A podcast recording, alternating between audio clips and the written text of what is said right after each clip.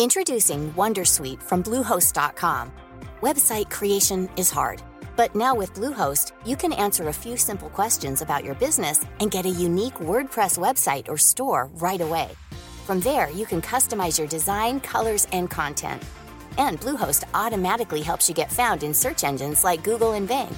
From step-by-step guidance to suggested plugins, Bluehost makes WordPress wonderful for everyone. Go to bluehost.com/wondersuite.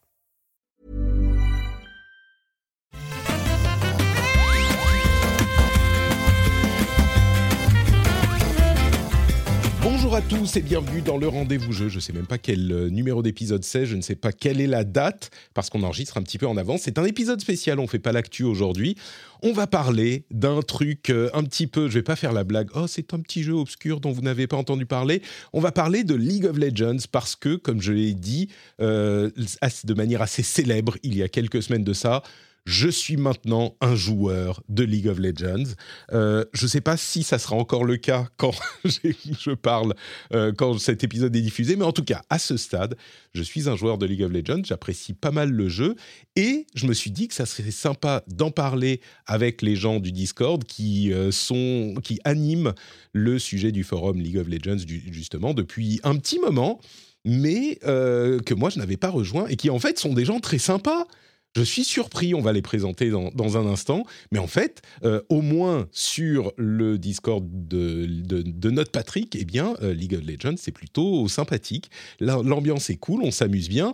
Et le but de cet épisode est vraiment de vous, euh, d'essayer de faire comprendre aux gens qui ont regardé League of Legends d'un petit peu loin, euh, depuis peut-être des années et peut-être même avec euh, un petit peu d'appréhension, voire euh, qu'ils se disent c'est pas pour moi, c'est trop technique, c'est trop toxique, etc. Eh bien, de vous expliquer au minimum, même si vous ne jouez pas au jeu, pourquoi le jeu est fun et il est tellement apprécié de tellement de joueurs. Donc vous faire une sorte de petite plongée dans l'univers de League of Legends et le jeu en lui-même, vous, vous faire toucher du doigt le plaisir de League of Legends. Donc, je suis Patrick Béja, euh, je vais reparler de moi dans un instant, mais on va faire le tour de table parce qu'on est cinq aujourd'hui, euh, les tauliers, les tenanciers de la communauté League de, du Discord, de la communauté euh, de mes podcasts. Et là, et je vais prendre dans l'ordre dans lequel vous apparaissez dans la chatroom. Euh, commençons par Drago. Vous pouvez, alors certains tiennent à leur anonymat, vous pouvez donner vos prénoms, ou plus si vous le souhaitez, mais euh, j'aimerais que vous vous présentiez et que vous nous disiez un petit peu pour qu'on ait une idée de qui vous êtes et d'où vous venez, euh, votre relation avec le jeu. Vous savez quoi? Même avant ça, je voudrais dire un truc aux gens qui nous écoutent j'ai évoqué déjà évidemment la toxicité, et j'aimerais dire en fait deux choses sur League of Legends, et vous allez me dire tous les quatre si vous êtes d'accord ou pas avec moi. J'ai été surpris, en me plongeant dans le jeu, de constater à quel point, d'une part, le jeu est fun, parce qu'on a tendance à oublier de, cet aspect du truc. On a, il y a tellement une image de euh, c'est un jeu hyper dur pour les hardcore gamers, c'est très très difficile, il faut apprendre mille trucs, et tout ça est vrai. Mais le jeu est quand même hyper fun. Vraiment, je veux dire, on s'amuse, et, on a, c'est, bête, mais on a tendance à oublier qu'on s'amuse en jouant à League of Legends. Et l'autre aspect, c'est que cette toxicité franchement, j'ai l'impression que c'est un reliquat d'un temps ancien de League of Legends. Alors évidemment, il y a un petit peu de toxicité comme partout dans les jeux en ligne, mais euh, je crois que Riot a fait beaucoup de travail pour contenir cette toxicité. Et oui, il y a des éléments du jeu qui peuvent pousser à, au, sel, euh, et on en parlera peut-être. Mais j'ai pas eu une expérience beaucoup plus toxique ou particulièrement toxique par rapport à, d'autres jeux. Vous pouvez euh, parler tous les quatre en même temps si vous le souhaitez. Le jeu est fun et il n'est pas si toxique que ça. Est-ce qu'on est qu'on rompt les, le coup aux idées reçues euh, Qu'est-ce que vous en pensez, vous, de votre expérience? Euh, Drago, bon, ça va pas marcher les quatre en même temps, en fait. Drago, qu'est-ce que tu penses? Alors le jeu en soi a fait beaucoup d'efforts. C'est vrai qu'il a, eu cette toxicité, cette vision de toxicité, surtout avec pas mal de streamers qui s'excitaient derrière leur ordinateur pendant qu'ils jouaient. Et du coup, ça a joui un peu de cette image qu'on voyait du jeu que de League of Legends qui est très toxique. Cela dit, c'est comme beaucoup de jeux. En réalité, c'est pas plus c'est pas plus ou moins toxique que Counter Strike ou que d'autres jeux compétitifs qui sont vraiment des pics de leur genre. Parce que quand un jeu est très très bien et qu'on y passe énormément de temps, ça devient un peu son seul plaisir, son bijou. Et donc, quand quelque chose ne se passe mal, on risque derrière de d'être très frustré ou et surtout quand on part dans le compétitif. Cela dit, Riot a quand même fait ces dernières années pas mal d'avancées sur le le fait de report les joueurs toxiques. Avant, on pouvait jou report les joueurs, je crois, que à la fin de la game, donc c'est-à-dire que s'ils avaient mal parlé dans le chat, etc. Maintenant, on peut le faire même dès le début de la game quand on choisit ses personnages. On en parlera comment ça fonctionne le jeu, mais il y a ce truc-là. Et en plus de ça, je crois que quand on est un nouveau joueur, à la base, le chat all, donc c'est-à-dire pour parler à la fois à son équipe, mais aussi à l'équipe ennemie en même temps, est désactivé, ce qui veut dire qu'on peut parler qu'à sa propre équipe, parce que des fois il y avait des flames rien qu'au nom du mmh. pseudo ou autre, ou même au pic, enfin au, héros qu'on pouvait jouer, au champion, on pouvait déjà se faire se, faire, flame parce que ah, sur ce patch-là il était très très très très fort, etc. Mais en soi, je dirais que c'est pas plus ou moins toxique qu'un autre jeu compétitif, c'est de la même au même, niveau. C'est comme c'est comme un jeu, mais comme c'est un jeu très populaire, ben, les images ressortent plus quoi. Et c'est vrai que les streamers qui s'énervent, qui jettent leur, euh, leur souris, leur clavier, leur écran, euh, ça a fait le tour du web. Euh, j'ai aussi eu une expérience. Il y a quelqu'un qui a dit quelque chose que j'ai pas vu, mais qui était sans doute, je sais pas, des insultes qui sont contre les règles d'utilisation de Riot. Et en fait, il a été bloqué. Ça m'est arrivé une fois. Hein. Je commence à avoir fait quelques dizaines de games maintenant. Ça m'est arrivé une fois. Et la personne a immédiatement été bloquée dans le chat donc, elle ne pouvait plus lire ce qu'on lui disait et on, elle n'avait plus accès au chat. Bon, par contre, on pouvait quand même donner les indications de jeu avec les pings, les trucs du genre. Donc, on pouvait jouer, mais euh, direct, sans discussion, la personne a été bloquée. Donc, oh, ça, ça, file droit, quoi. J'exagère, hein, bien sûr qu'il y a des moments. C'est très récent. Hein. Ouais, ça, tu vois, ça, tu vois. Ça a euh, moins de six mois, cette euh, D'accord. feature. Bah comme quoi.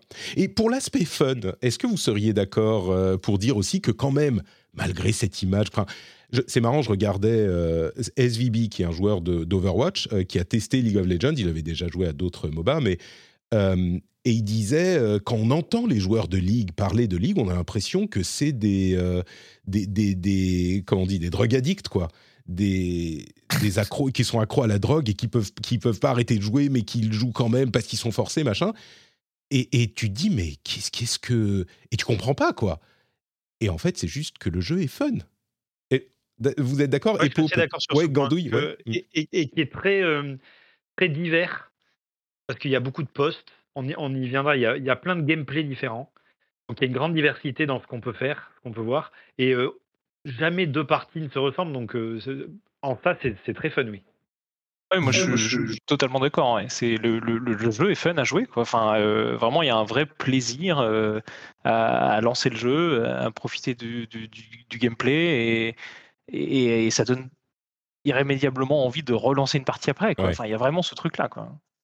Nap Ouais, bah non, je suis d'accord. En fait, il y a tellement de rôles, tellement de persos. Ça fait, je joue depuis la saison 1 et j'ai testé tout, tout. En gros, j'ai tout testé. Et il y a des, des fois, on accroche vraiment à un perso et on se dit, bah là, j'ai qu'une seule envie, c'est de relancer le jeu pour mmh. réavoir les mêmes sensations avec le personnage. Et euh, éventuellement, dans six mois, bah, ce sera avec un autre personnage. Et c'est ça qui fait tout le, tout le sel, le sel, non peut-être pas, mais à tous les sens du terme. Ouais, je, voulais insister avant même de commencer sur ce point, enfin sur, ces deux points, parce que vraiment on tord le coup aux idées reçues sur League of Legends. Enfin, en, moi vraiment, en, me lançant dans le jeu, et peut-être que c'est parce qu'il a évolué énormément en 15 ans. Il a quand même été lancé quoi en 2009, je crois. Euh, donc peut-être que c'est parce qu'il a énormément évolué et que tous ses défauts ont été un petit peu euh, euh, reniés. Mais j'ai été surpris de me dire, mais quand je contrôle mon perso et que je réussis un skill shot ou qu'on gagne une action ou qu'on a euh, on gagne un team fight, euh, même au début quand c'est très très calme le jeu, c'est fun, t'as envie de jouer. on, oublie que le jeu est fun. Bref, voilà, je voulais le dire. Euh, Maintenant, les présentations. Drago, euh, tu es sur le. Enfin, vous êtes tous des habitués du serveur, mais on entend vos noms de temps en temps dans les émissions ou dans les discussions. Euh, qui es-tu, Drago, et quelle est ton histoire avec le jeu en une minute, hein, pour qu'on sache euh, combien d'expérience tu as? Eh ben, euh, moi, je m'appelle Jules et j'ai connu League of Legends quand j'étais en études d'informatique. C'était euh, quand ça avait fait un petit boom, c'était en 2011-2012. Tout le monde y jouait dans mon école, sauf que moi, euh, les RTS, enfin, vu du dessus, comme le jeu était un jeu vu du dessus, ça m'intéressait pas. Je crois que j'avais essayé vite fait et j'avais pas du tout aimé. J'aimais pas les contrôles, etc. Mais je voyais tout le monde dans mon école. Donc, imaginez une école de 300 personnes. C'était game sur game sur game. C'était vraiment un phénomène énorme. Et puis moi, je suis parti plus, j'étais plus un joueur de WoW et j'ai laissé de côté pendant que certains de mes amis jouaient. Et en fait, c'est quand ils ont sorti un autre mode de jeu qui s'appelle Teamfight Tactics en 2018-2019. Ah oui, c'est récent quand même. Je... Oui, c'est assez récent que je m'y suis remis. Enfin, je m'y suis mis à ce style de jeu qui est un peu inspiré un peu à la Hearthstone pour comparer avec Blizzard. Et quand je me suis mis, je me suis dit, ah, c'est cool. Puis comme on installe le client, en fait, on installe tout le client du jeu avec tous les trucs, bah, je me suis dit, tiens, mes potes, ils me poussaient, allez, vas-y, réessaye League of Legends avec nous. On est cinq, comme ça, ça, ça fait une game ensemble et voilà. Et du coup, je m'y suis mis et finalement, ben, avec de l'évolution et en redonnant sa chance au jeu, bah, je suis tombé dedans depuis et du coup, j'y joue énormément avec, euh, avec pas mal de mes potes. Quoi. D'accord. Teamfight Tactics, c'est ce qu'on appelle un auto-battler. Il y a eu une grosse mode en oui, 2018-2019. Euh, tous les RTS, enfin tous les MOBA, en gros, ont leur, euh, leur, leur auto-battler. Euh, enfin bon, tous non. Il y a Dota et League et bien sûr le mode Battlegrounds de euh, Hearthstone qui était à la base une sorte de, petite, euh, de petit mode temporaire qui a très bien marché. Donc ça c'est un truc qui arrivait ensuite. Mais dans le cas de League, il est dans le client de League of Legends. C'est genre un mode de League of Legends. Donc quand on veut y jouer, on installe le jeu complet. Et il a son onglet dans le launcher avec l'interface ignoble de League of Legends. Euh, qui, ça, c'est vraiment un truc sur lequel il pourrait bosser. Epo, qui es-tu D'où viens-tu Epoitos euh, Ouais, bah, moi, c'est Epoitos, effectivement. Euh, j'ai, moi, je suis, euh, j'ai découvert League en 2011-2012 aussi, et pareil, en école d'ingé, en fait. j'étais en école d'ingé. Alors, moi, c'était pas, c'est pas informatique, euh, et, en fait, quand j'ai vu commencer les, les, les, les, gens à jouer, c'était les, c'était les, vraiment les geeks, euh, les nerds de, de, de, l'école. Et, euh, et, au départ, ça m'a pas du tout attiré. C'était des gens à qui tu parlais pas, quoi. Tu t'asseyais pas à côté d'eux. si, si, j'avais quelques potes quand même, mais, mais qui, qui, jouaient à ça. Et je me suis dit, non, moi j'étais plutôt habitué au, au, FPS ou alors en, en, en, jeu vu de dessus comme ça, c'était plus des jeux de, de, de stratégie ou de, de, city building, etc. Et, euh, et, donc pour moi, ça ressemblait trop. Enfin, c'était c'était un peu du Warcraft, un peu du Dota, un peu du euh, du, du, Starcraft 2. Enfin, c'était un petit peu tout, tout, tout ça mélangé. Et c'était euh, trop trop nerdy pour moi. Et puis j'avais un bon pote qui m'a dit non mais essaye quand même, on verra. Et, et, et, je suis tombé dedans, quoi. Ça y est. Mmh. et c'est vraiment en testant que je me suis dit, oui, depuis 2012, et enfin depuis 2011, et, euh, et après, euh, après 2012, effectivement. Et j'ai joué, euh, j'ai joué non-stop, enfin, j'ai joué à toutes les saisons.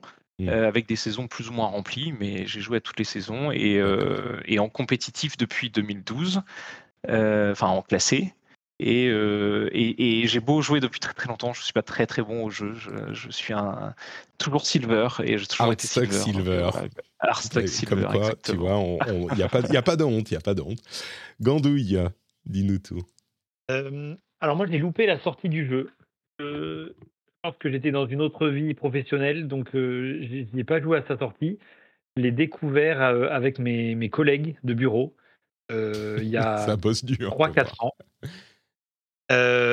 qui jouaient le midi, et, et je m'y suis mis, et je suis aussi tombé dedans. Et, et maintenant, on joue tous les midis.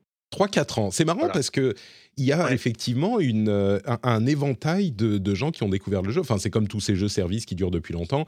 Et gens qui ont découvert WoW il n'y a pas si longtemps. Enfin, tout. Il y a, toujours l'opportunité de le découvrir euh, à n'importe quel moment. Et puis, il y a des gens qui étaient trop jeunes, peut-être aussi, pour le découvrir quand il est sorti.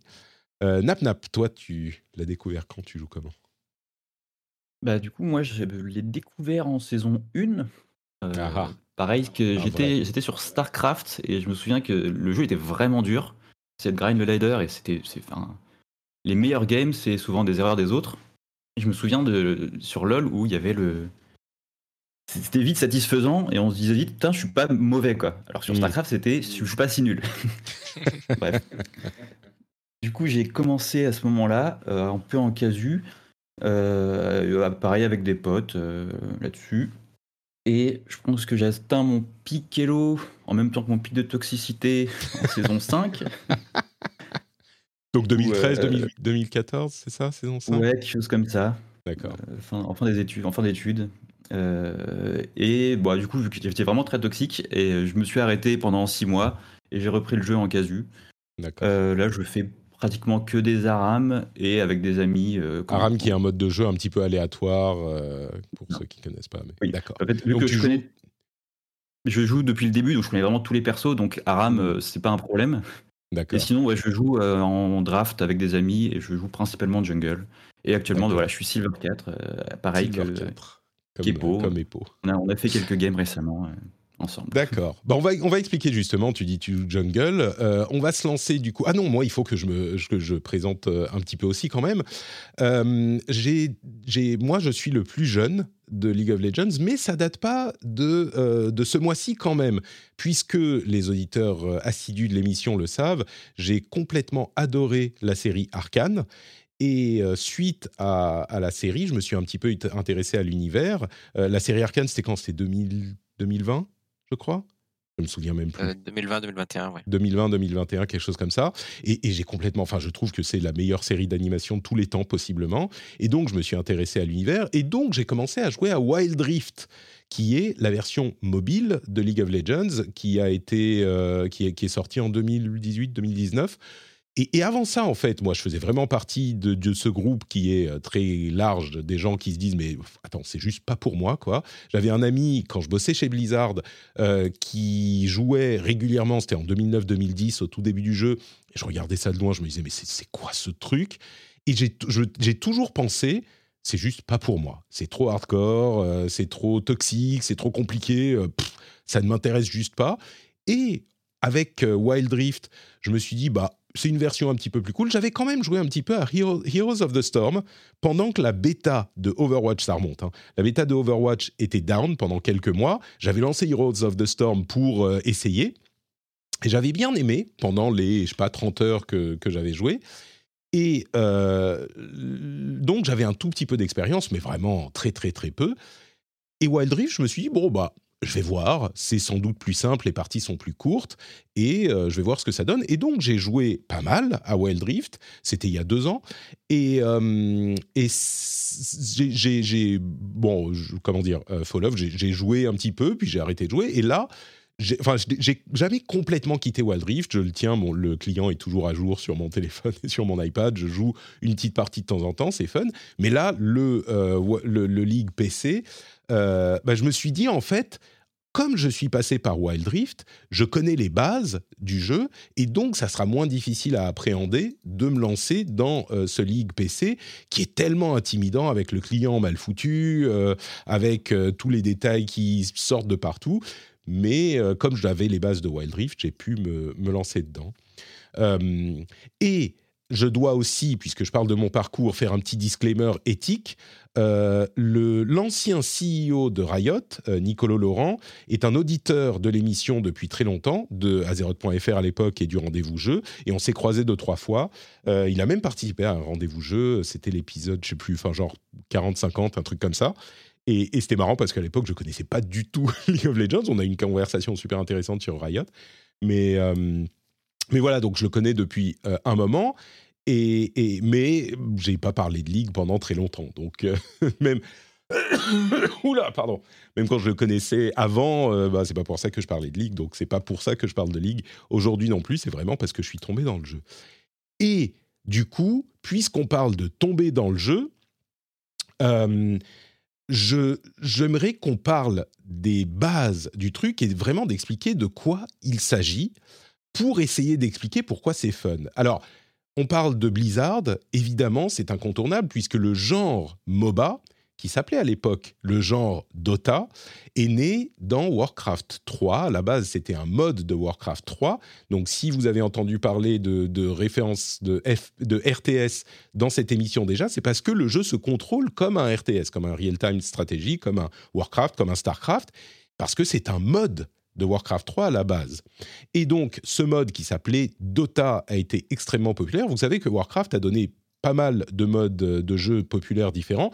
Les Tower Defense viennent aussi de Warcraft par l'intermédiaire d'un mode que, la communauté avait créé. Et donc, tout ce qui est, je sais pas moi, Royal. merde. Royal Rumble. Non, pas les Battle ah, Royale, mais les. Ah, pas, Warcraft Rumble, Clash Royale, voilà. finalement, il tire un petit peu son, son origine de ça aussi, et Warcraft Rumble.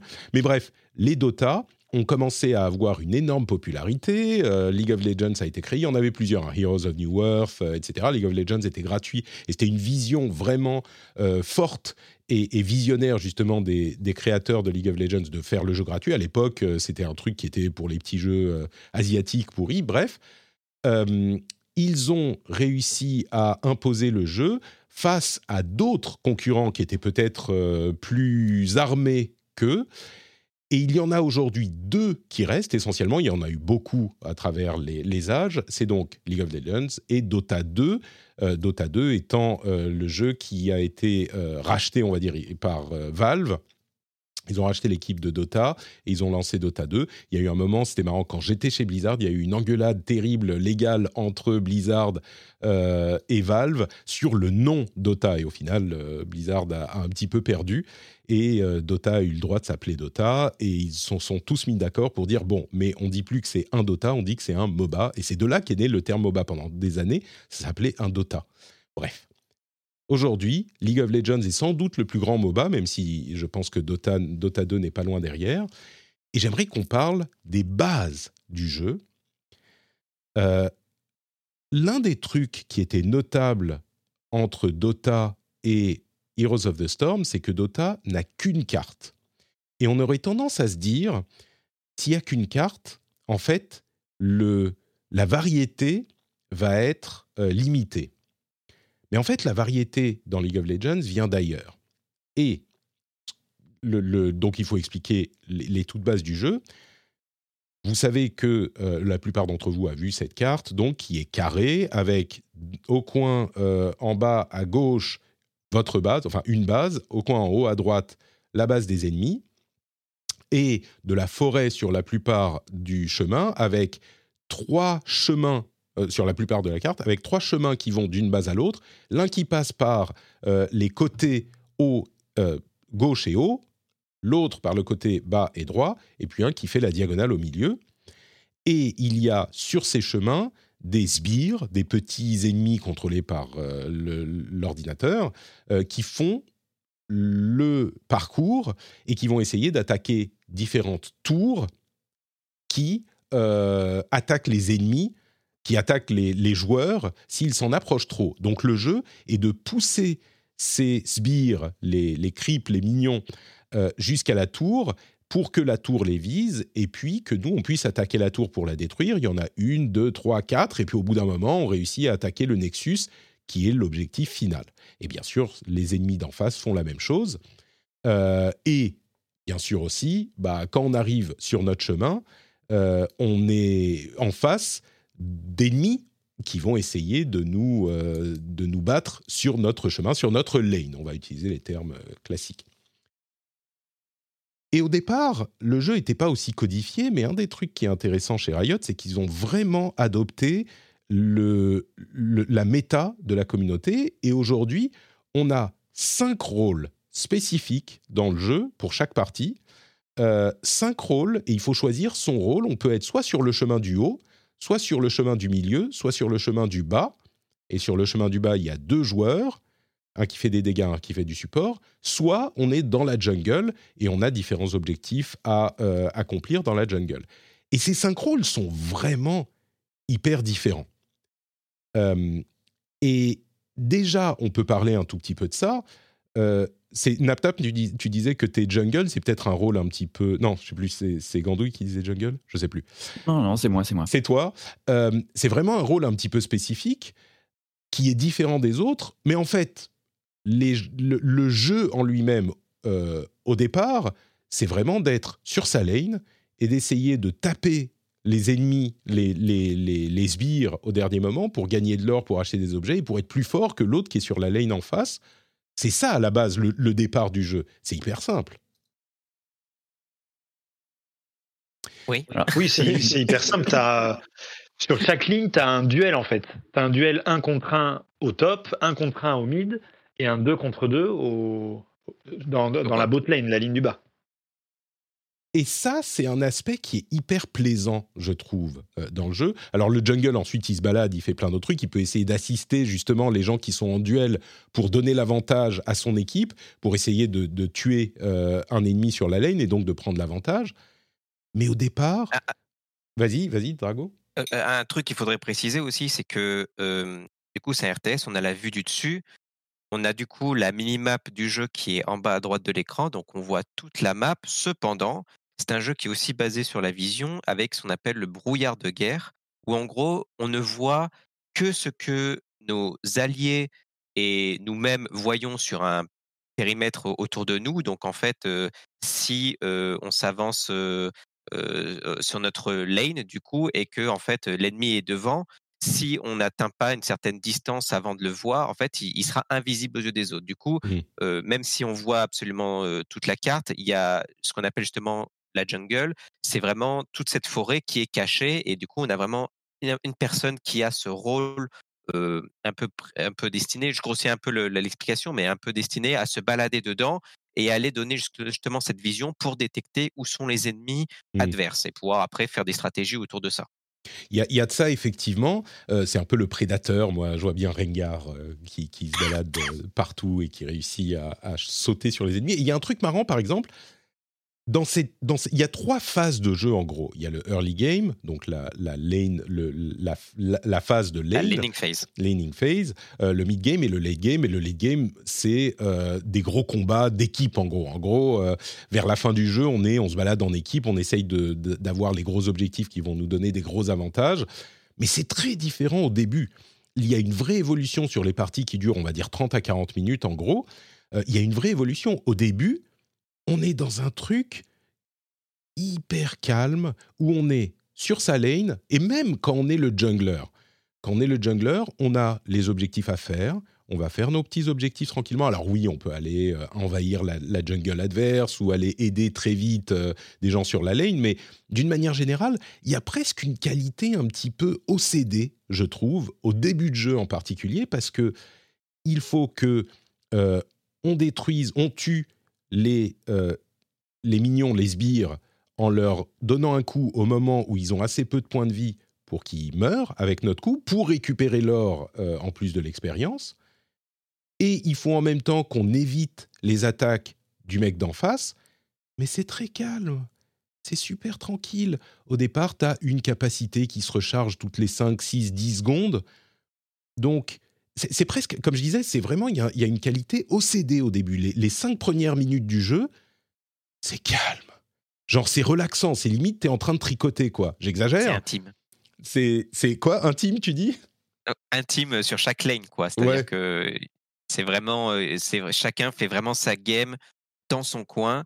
Et c'est à partir de, il faut le dire, après, de, dans ce jeu, on monte de niveau on gagne de l'expérience et en fait, à chaque niveau, on peut acheter soit une nouvelle compétence, il y en a enfin il y en a quatre du coup de compétences et à chaque niveau on peut quand on a toutes les compétences on peut acheter une amélioration de la compétence. Enfin souvent c'est augmenter sa puissance et du coup au tout début comme on a très peu de sorts et eh ben en fait on va rester sur sa sur sa laning phase du coup pour se concentrer à farmer les minions et du coup, en fait, on va éviter de se balader de partout, bah, de peur de tomber sur un mauvais ennemi qui se baladerait là. Donc, c'est vrai qu'au début, on est un peu focus sur, sur, sur son duel en face. Et au fur et à mesure de la game, on va dire qu'on agrandit un peu plus son, son champ de vision mmh. sur comment se déroule la game. d'action, là où on va aller, aller aider les autres. C'est ça, ouais. Et est-ce que vous ressentez, vous aussi, ce sentiment de... vraiment, j'ai presque envie de dire de zénitude du début, où tu fais attention à tout ton petit côté de la, de la map, où euh, euh, tu, tu, es un petit peu isolé? Effectivement, il faut faire gaffe à pas trop pousser la, la lane parce que tu es loin de ta tour sous laquelle tu es protégé. Euh, quand tu as trop poussé. Et si tu sais pas où est le jungler d'en face, ben, peut-être qu'il va débarquer et euh, donner l'avantage à l'équipe d'en face. Donc, faut faire gaffe, faut bien faire attention. faut poser les, euh, les totems de vision, c'est totems qu'on dit en français, les wards, pour peut-être essayer de repérer les déplacements, etc. Mais vous ressentez, vous aussi, ce zen au début? Demande aux, trois autres. c'est zen, mais c'est oui, effectivement, c'est un peu plus calme au, au, départ. Je, mais c'est comme tu l'as bien dit, c'est tellement différent de ce qui se passe après que oui, on, pourrait considérer ça comme zen. Moi, je trouve qu'il y, a vraiment ce duel qui s'installe et du coup, on se jauge. Il, faut voir la personne qui est en face, en face dans sa lane et, se dire bon, alors qu'est-ce qui, va se passer? Est-ce que c'est -ce c'est un joueur plutôt agressif, un, un joueur plutôt passif? Et en fait, il se trouve qu'il y a une partie du jeu vraiment se joue dès le départ parce que il faut il faut prendre l'avantage sur euh, sur sa lane euh, de, son côté en espérant que tous les autres joueurs prennent l'avantage de leur côté et, euh, et le but c'est effectivement dans toute cette phase là c'est de monter en expérience et de, de, d'amasser des ressources, donc des gold, pour pouvoir acheter des, des, objets qui nous permettent d'être plus forts. Donc vraiment toute cette phase-là, c'est essayer de devenir plus fort. Mmh. Et c'est vraiment dans cet espace de duel, effectivement, où il faut du coup se dire, euh, bon, il, faut, il faut que je sois meilleur que celui qui est en face.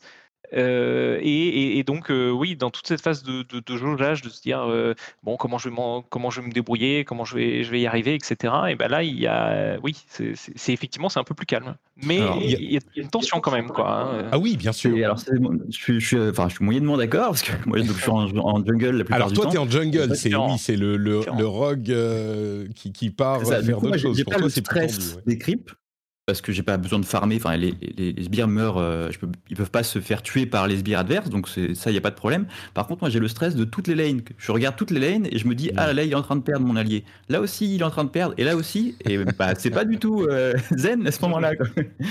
Ouais, mais il y a quand même.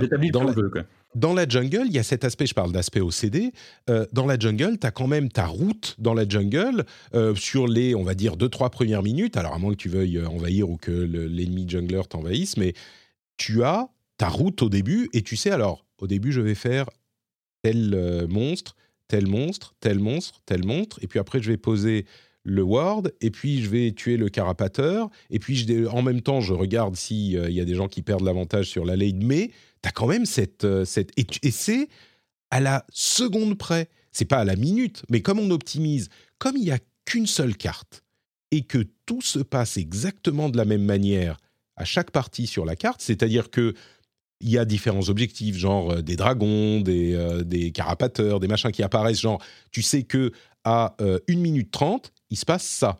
Et donc tu sais que tu, il vaut mieux que tu sois en premier à cet endroit à 1 minute 30, là je parle du rôle du jungler, et donc, tu sais optimiser ta route pour arriver exactement au bon endroit à 1 minute 30. Et donc, quelle capacité, dans quel ordre les prendre, à quel moment les déclencher, euh, quand utiliser ton smite, etc. Et ça s'optimise tout ça. Et, tu vois, cette optimisation, c'est ça qui fait que je relativiserai un petit peu le, mot zen. Hmm. Et je le vis comme ça aussi. Moi, je joue plutôt sur la top lane. Au début, il y a, y a quand même assez d'enjeux de ne de, de, pas se faire directement. Euh, euh, passer devant, euh, dépasser au niveau de l'expérience, au niveau de l'or, au niveau des niveaux. Euh, et, donc, moi, je le vis pas de façon zen. Ah oui, le début, c'est. t'es pas zen, toi. En fait, ça dépend. Ah, il, faut, il faut savoir que. Pardon.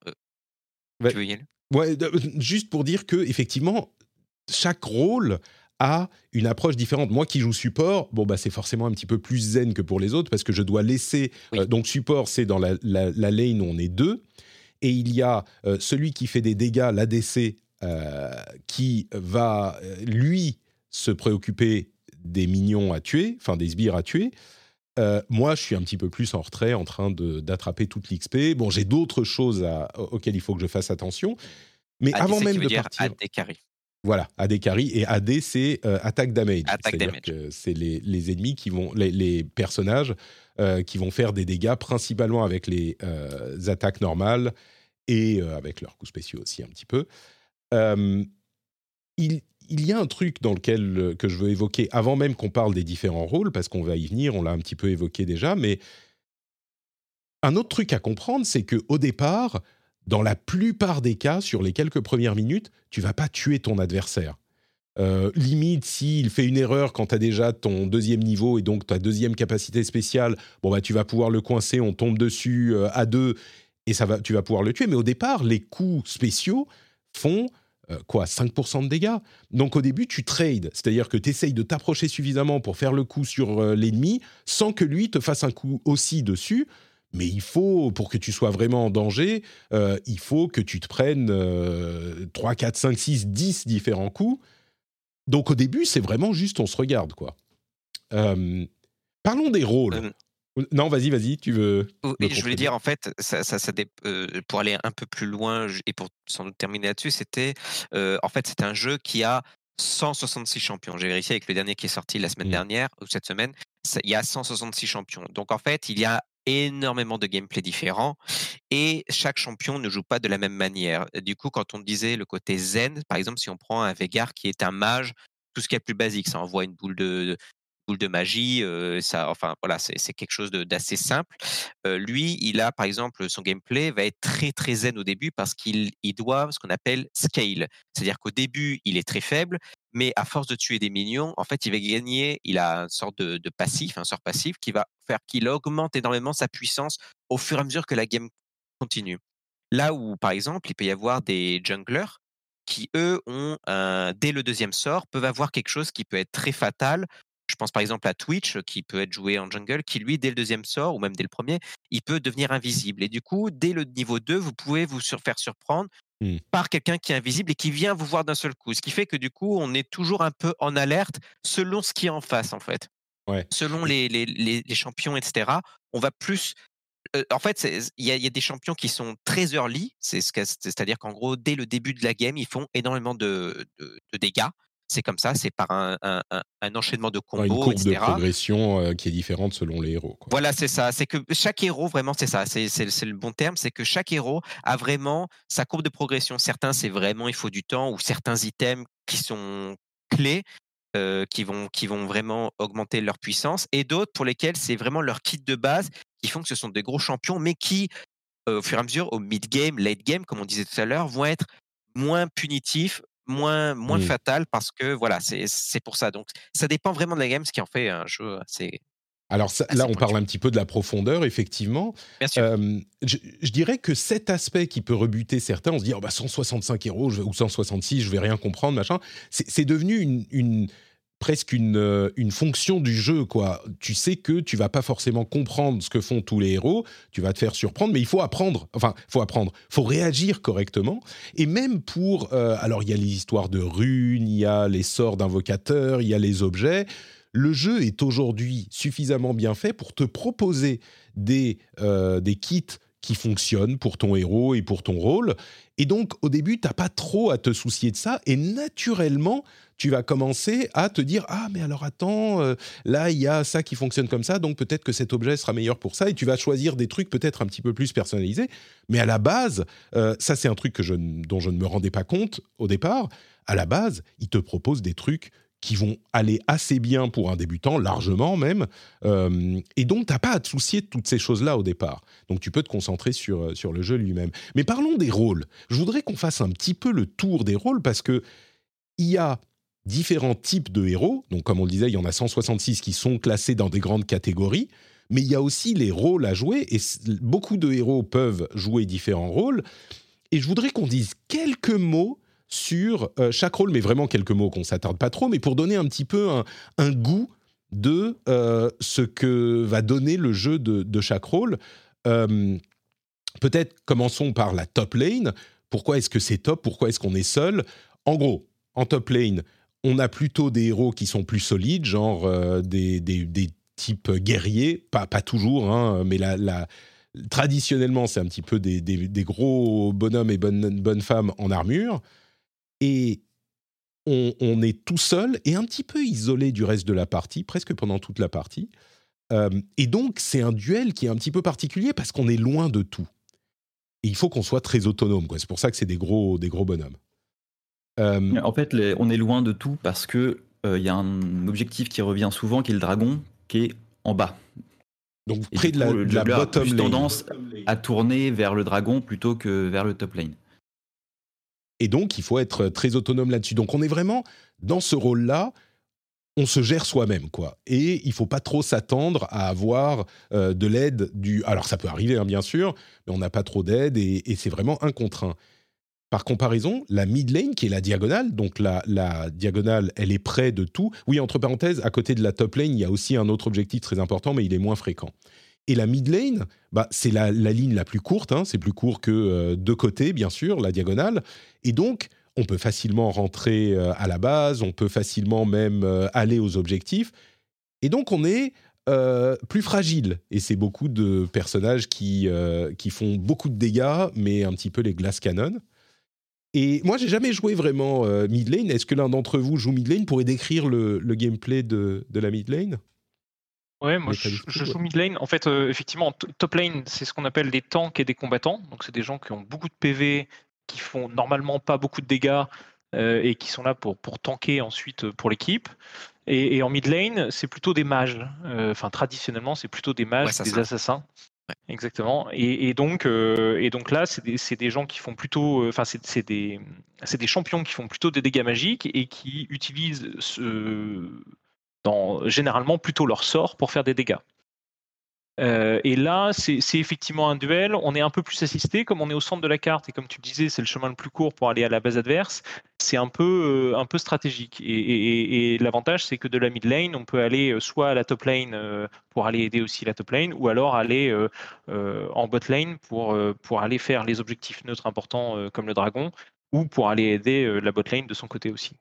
Donc c'est c'est un gameplay euh, c'est un gameplay de donc de mage effectivement euh, plutôt sur les sorts et euh, et, c'est effectivement un duel un contre un quoi.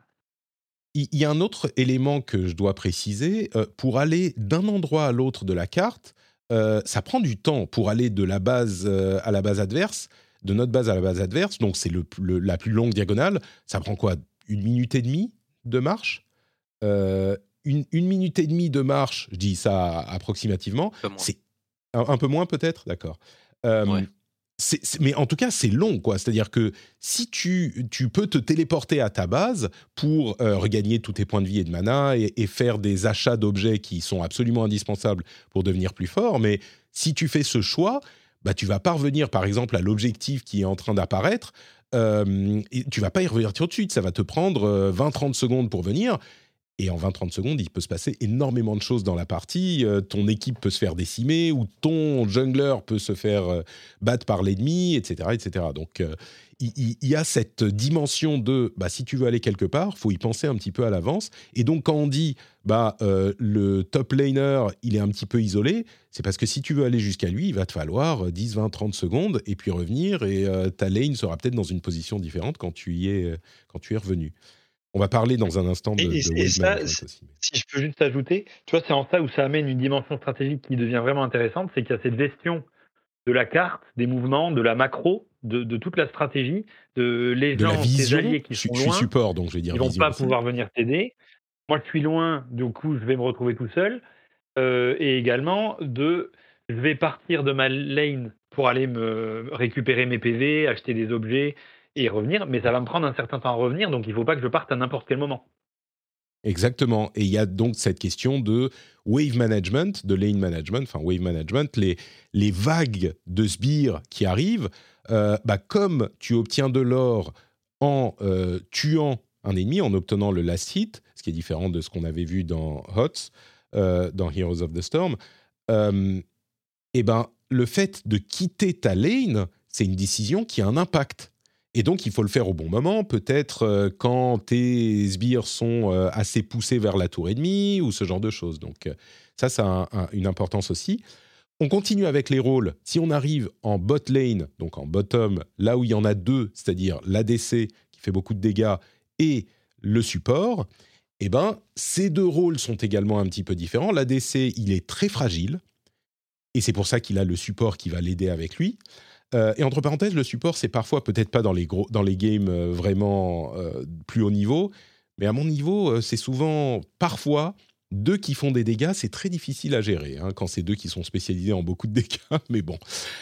donc l'ADC, il va faire des dégâts, mais il est relativement fragile, donc il a besoin de son support pour l'assister et pour lui permettre de gagner autant d'expérience que possible pour arriver à son potentiel maximum aussi vite que possible pour ensuite faire des dégâts à toute l'équipe ennemie quand on va se retrouver en phase de mid-game ou de, de, late game et il va falloir faire des teamfights avec plein de, dégâts partout. Et le support, eh ben c'est le support. Souvent, il est assis derrière et il attend. Alors, il y a des petits trucs, il y a des objets pour toutes les classes, euh, des objets de quête qui te demandent de faire quelque chose dans la gestion des, minions euh, qui va te permettre euh, de, d'avoir un objet qui va t'aider à agrémenter ton gameplay. Et pour le support, c'est particulièrement important parce que ça te permet d'avoir des choses à faire, en plus de juste assister ton, ADC. Mais Là où euh, les trois laners classiques, bah, ils vont manager et pousser leur lane euh, de manière relativement, comment dire, euh, ils ont cet objectif-là qui est hyper important. Bah, le support, il va assister son ADC, mais aussi être responsable de la vision. On a parlé à plusieurs reprises de la vision dans le jeu. Et ben l'ADC, l'un des trucs que fait son objet de quête, c'est qu'il va te donner plein de wards, les, je sais pas si on dit totem. le support, l'ADC. Pardon? Tu as dit l'ADC, mais c'est le support qui a son objet de quête. Oui, pardon, le, support qui a son objet de quête, qui va lui donner donc des, totems de vision, des wards, euh, et qui va donc devoir les placer à côté des objectifs quelques moments avant que l'objectif n'arrive. Donc on sait par exemple que le premier dragon, il arrive à 5 minutes, eh ben, à 4 minutes, il faut que tu commences à te bouger pour aller euh, warder, pour qu'on puisse voir s'il y a des ennemis qui arrivent, euh, s'il y a des, euh, le jungler qui est en train de commencer à faire l'objectif ou pas, etc. Et donc, cette vision est hyper importante et c'est ton rôle.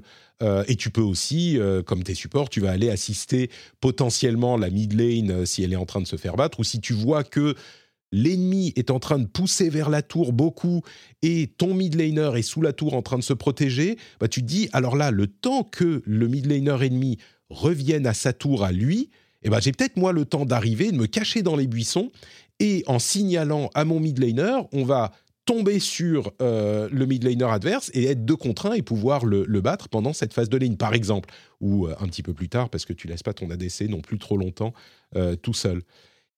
Donc ça, c'est le rôle du, support. ça, va sur ADC support, je décris euh, correctement? Alors, bah, sur support, j'ai un truc à rajouter, c'est qu'il sacrifie vraiment euh, ses ressources pour sa team. Hmm. Euh, il, ne farme pas, donc il a beaucoup moins de gold. Son item lui donne quelques gold, mais c'est faible. Et il partage l'XP avec son ADC. du coup, pour, pour que l'ADC soit le mieux possible, bah, il va avoir tendance justement à partir de la lane aider son jungler, la mid lane ou euh, prendre la vision. Du coup, il est en retard à l'XP aussi. Euh, c'est un, un, truc très important dans le gameplay, c'est que généralement on est plus faible quand on joue support que les autres personnages. C'est la base même du supporting. Quoi. Et Dieu sait que euh, j'en ai fait les, les, les, les, champions qu'on va jouer en étant support, cela dit, sont entre, sont, si je grossis un peu, adaptés à ce type de gameplay. C'est-à-dire mmh.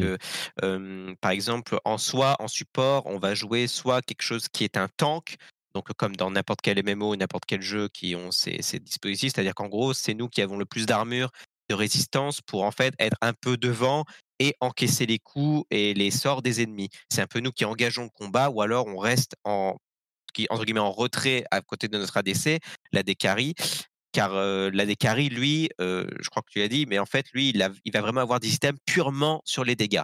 C'est-à-dire que c'est lui, c'est de son nom, hein, ADC, AD donc en fait, c'est lui qui nous porte, qui lui, va falloir protéger et qui va allumer tout le monde en face. Sinon, on a un gameplay qui va être plus avec des, supports qui vont plus mettre des, boucliers sur les, sur les alliés, des, des soins sinon, et du coup, on va aussi avoir un gameplay qui sera différent, c'est-à-dire qu'on sera aussi en mmh. retrait, donc ce sera souvent le top laner qui ce qu'on appelle un bruiser souvent, c'est-à-dire un briseur. Donc en gros, il va être assez quand même un peu tanky, même s'il va faire pas mal de dégâts. Et c'est lui qui va un peu engager le combat et tout. Et nous, on va un peu se balader au milieu de tout le monde. Et au même titre qu'un healer dans Overwatch ou c'est-à-dire soigner un peu tout le monde, mettre des boucliers, comment il engage, protéger les gens, etc. Tout en mettant un peu de vision un peu autour. Du coup, il y a, deux gameplays un peu différents en support. Et parfois, on peut jouer, ça c'est un peu, ça dépend des games hein, et quand on s'y connaît un peu, on peut jouer des supports qui sont un peu plus agressifs avec beaucoup plus de dégâts. Du coup, ça donne des games un peu différentes. Mais, mais voilà, en général, on joue plutôt healer ou tank parce que sur les autres lanes, si on est soit healer, soit tank uniquement en lane face à quelqu'un d'autre, en fait, bah, lui, il a juste à prendre quelque chose qui fait des dégâts.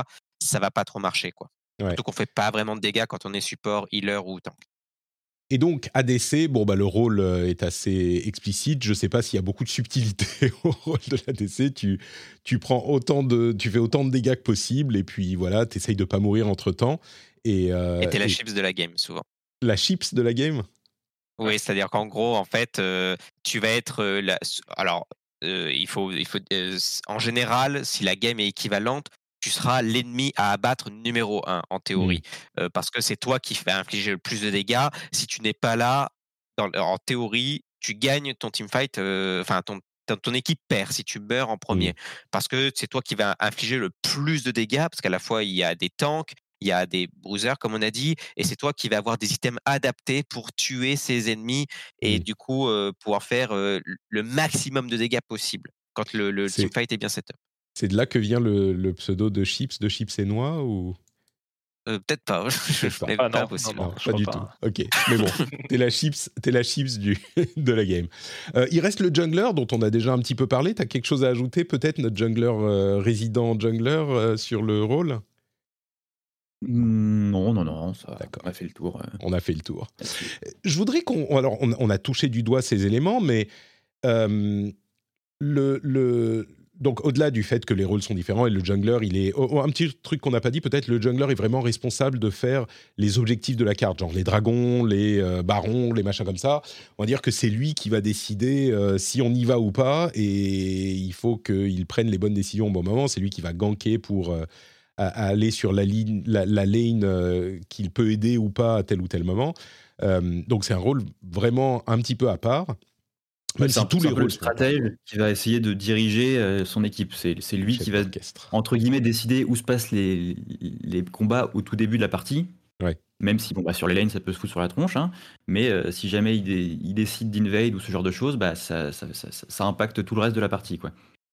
Et du coup, j'aimerais qu'on parle un petit peu de, de cet aspect, pour peut-être retirer un petit peu la caméra. On a parlé beaucoup d'early game, mais je pense que c'est le truc qui est important à comprendre. Euh, bien sûr, les stratégies évoluent au cours de la partie, qui dure, comme je le disais, 25, 30, 40 minutes. Euh, mais pour 15. remonter, ouais, 15 euh, parfois, pour remonter un tout petit peu, il y a la question de, de l'apprentissage et de la progression. On est un tout petit peu touché, mais vraiment le jeu, en se concentrant sur une carte, euh, alors la carte a évolué au fil des années, hein, mais en se concentrant sur une carte et en allant plus profond que large, il a euh, créé une situation de gameplay qui fait qu'on peut apprendre pendant des centaines d'heures, continuer à progresser pendant des centaines d'heures, ou alors être coincé en, silver euh, comme les Poitos pendant des années. J'imagine que moi, si j'arrive en silver un jour, je serai bien content. J'ai pas encore fait de, de rank. Mais, euh, mais on peut vraiment apprendre, il y a toujours des choses à apprendre, et pas juste parce qu'il y a plein de persos différents. C'est pas juste ça, bien sûr, ça joue, mais même pour son rôle, euh, et c'est ça qui est peut-être un petit peu intimidant à la base, pour son rôle ou pour le jeu de, tout court, euh, il faut, je sais pas moi, 30 heures de jeu pour en comprendre les toutes premières bases, à la limite, quoi. c'est vraiment un jeu sur lequel on a une courbe d'apprentissage qui est hyper hyper longue et qui ne s'arrête presque jamais quoi. Oui, ça, peut être assez vertigineux, effectivement. Euh, alors, ce qui, ce qui, est bien, c'est que je, tu, enfin, tu, tu, en as fait l'expérience, j'imagine, mais c'est qu'effectivement, le, le, le, début, l'apprentissage, en fait, la base du jeu, c'est-à-dire 5 euh, contre 5, euh, chacun sa lane, etc., le jeu te l'explique assez bien. Il y a trois tutos qui sont faits pour ça.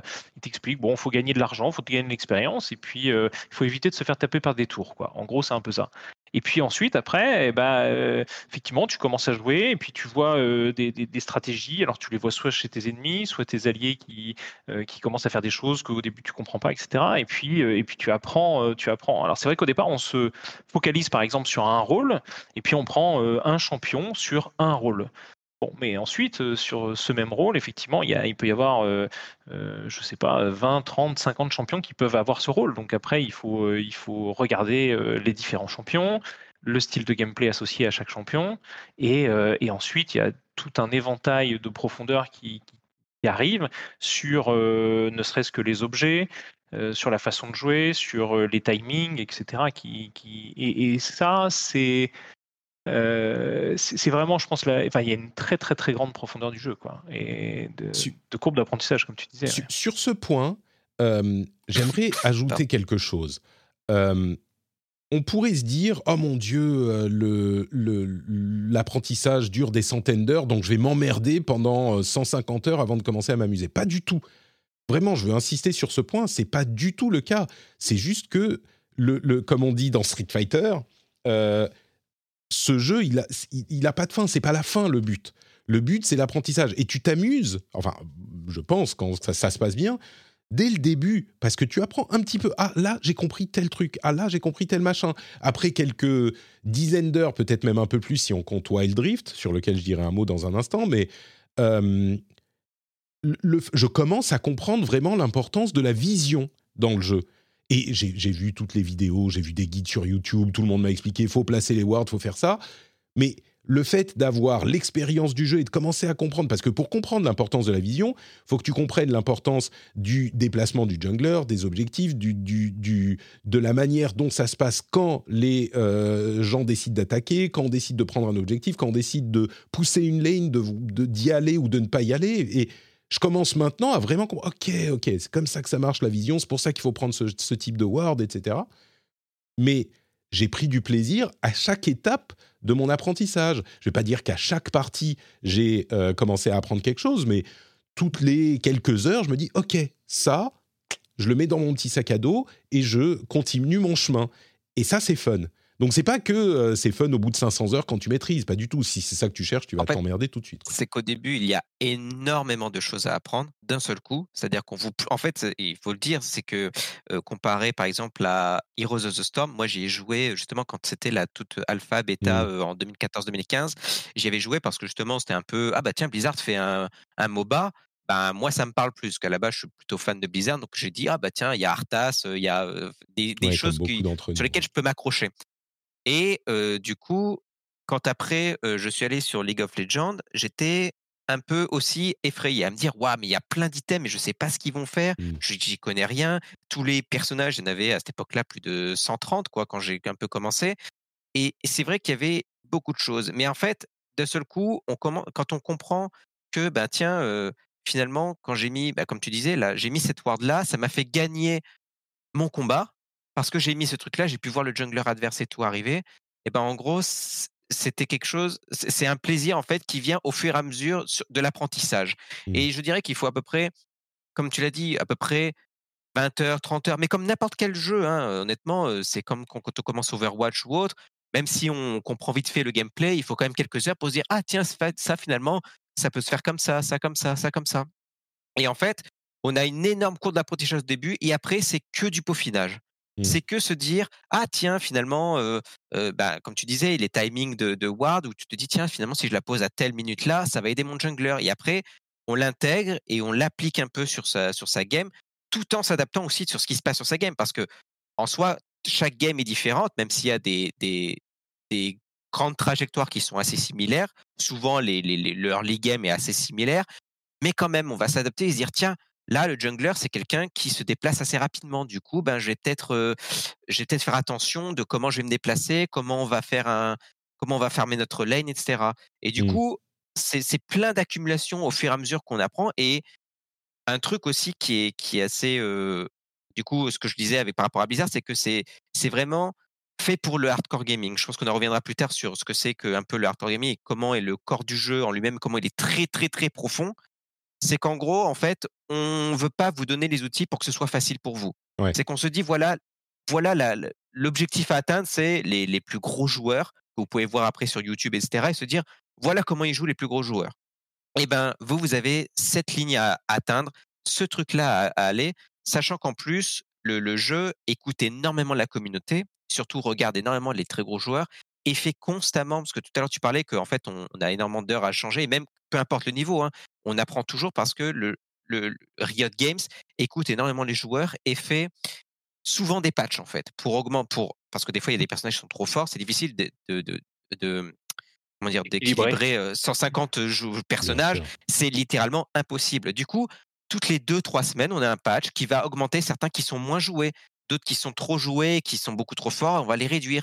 Et du coup, ce qui fait que la méta, donc c'est-à-dire la méta, c'est on sait, on sait la méta, Ah, la méta, oui. C'est, voilà, ce qui, est le mieux. Et ben, en fait, elle change toutes les deux trois semaines.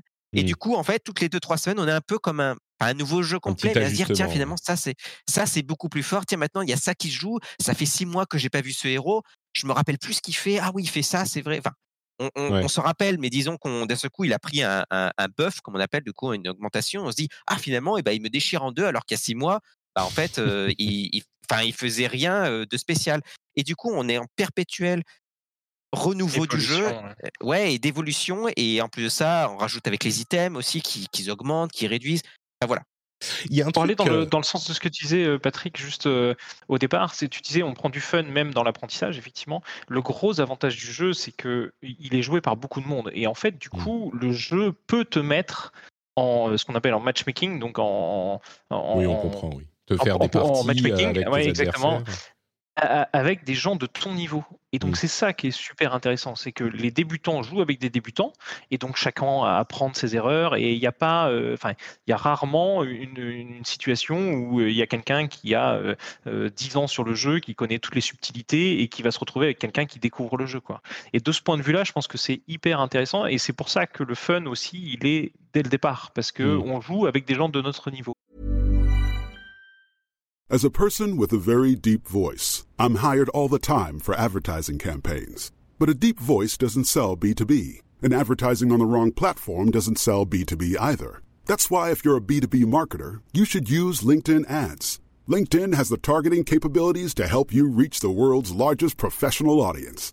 That's right, over 70 million decision makers all in one place. All the big wigs, then medium wigs, also small wigs who are on the path to becoming big wigs.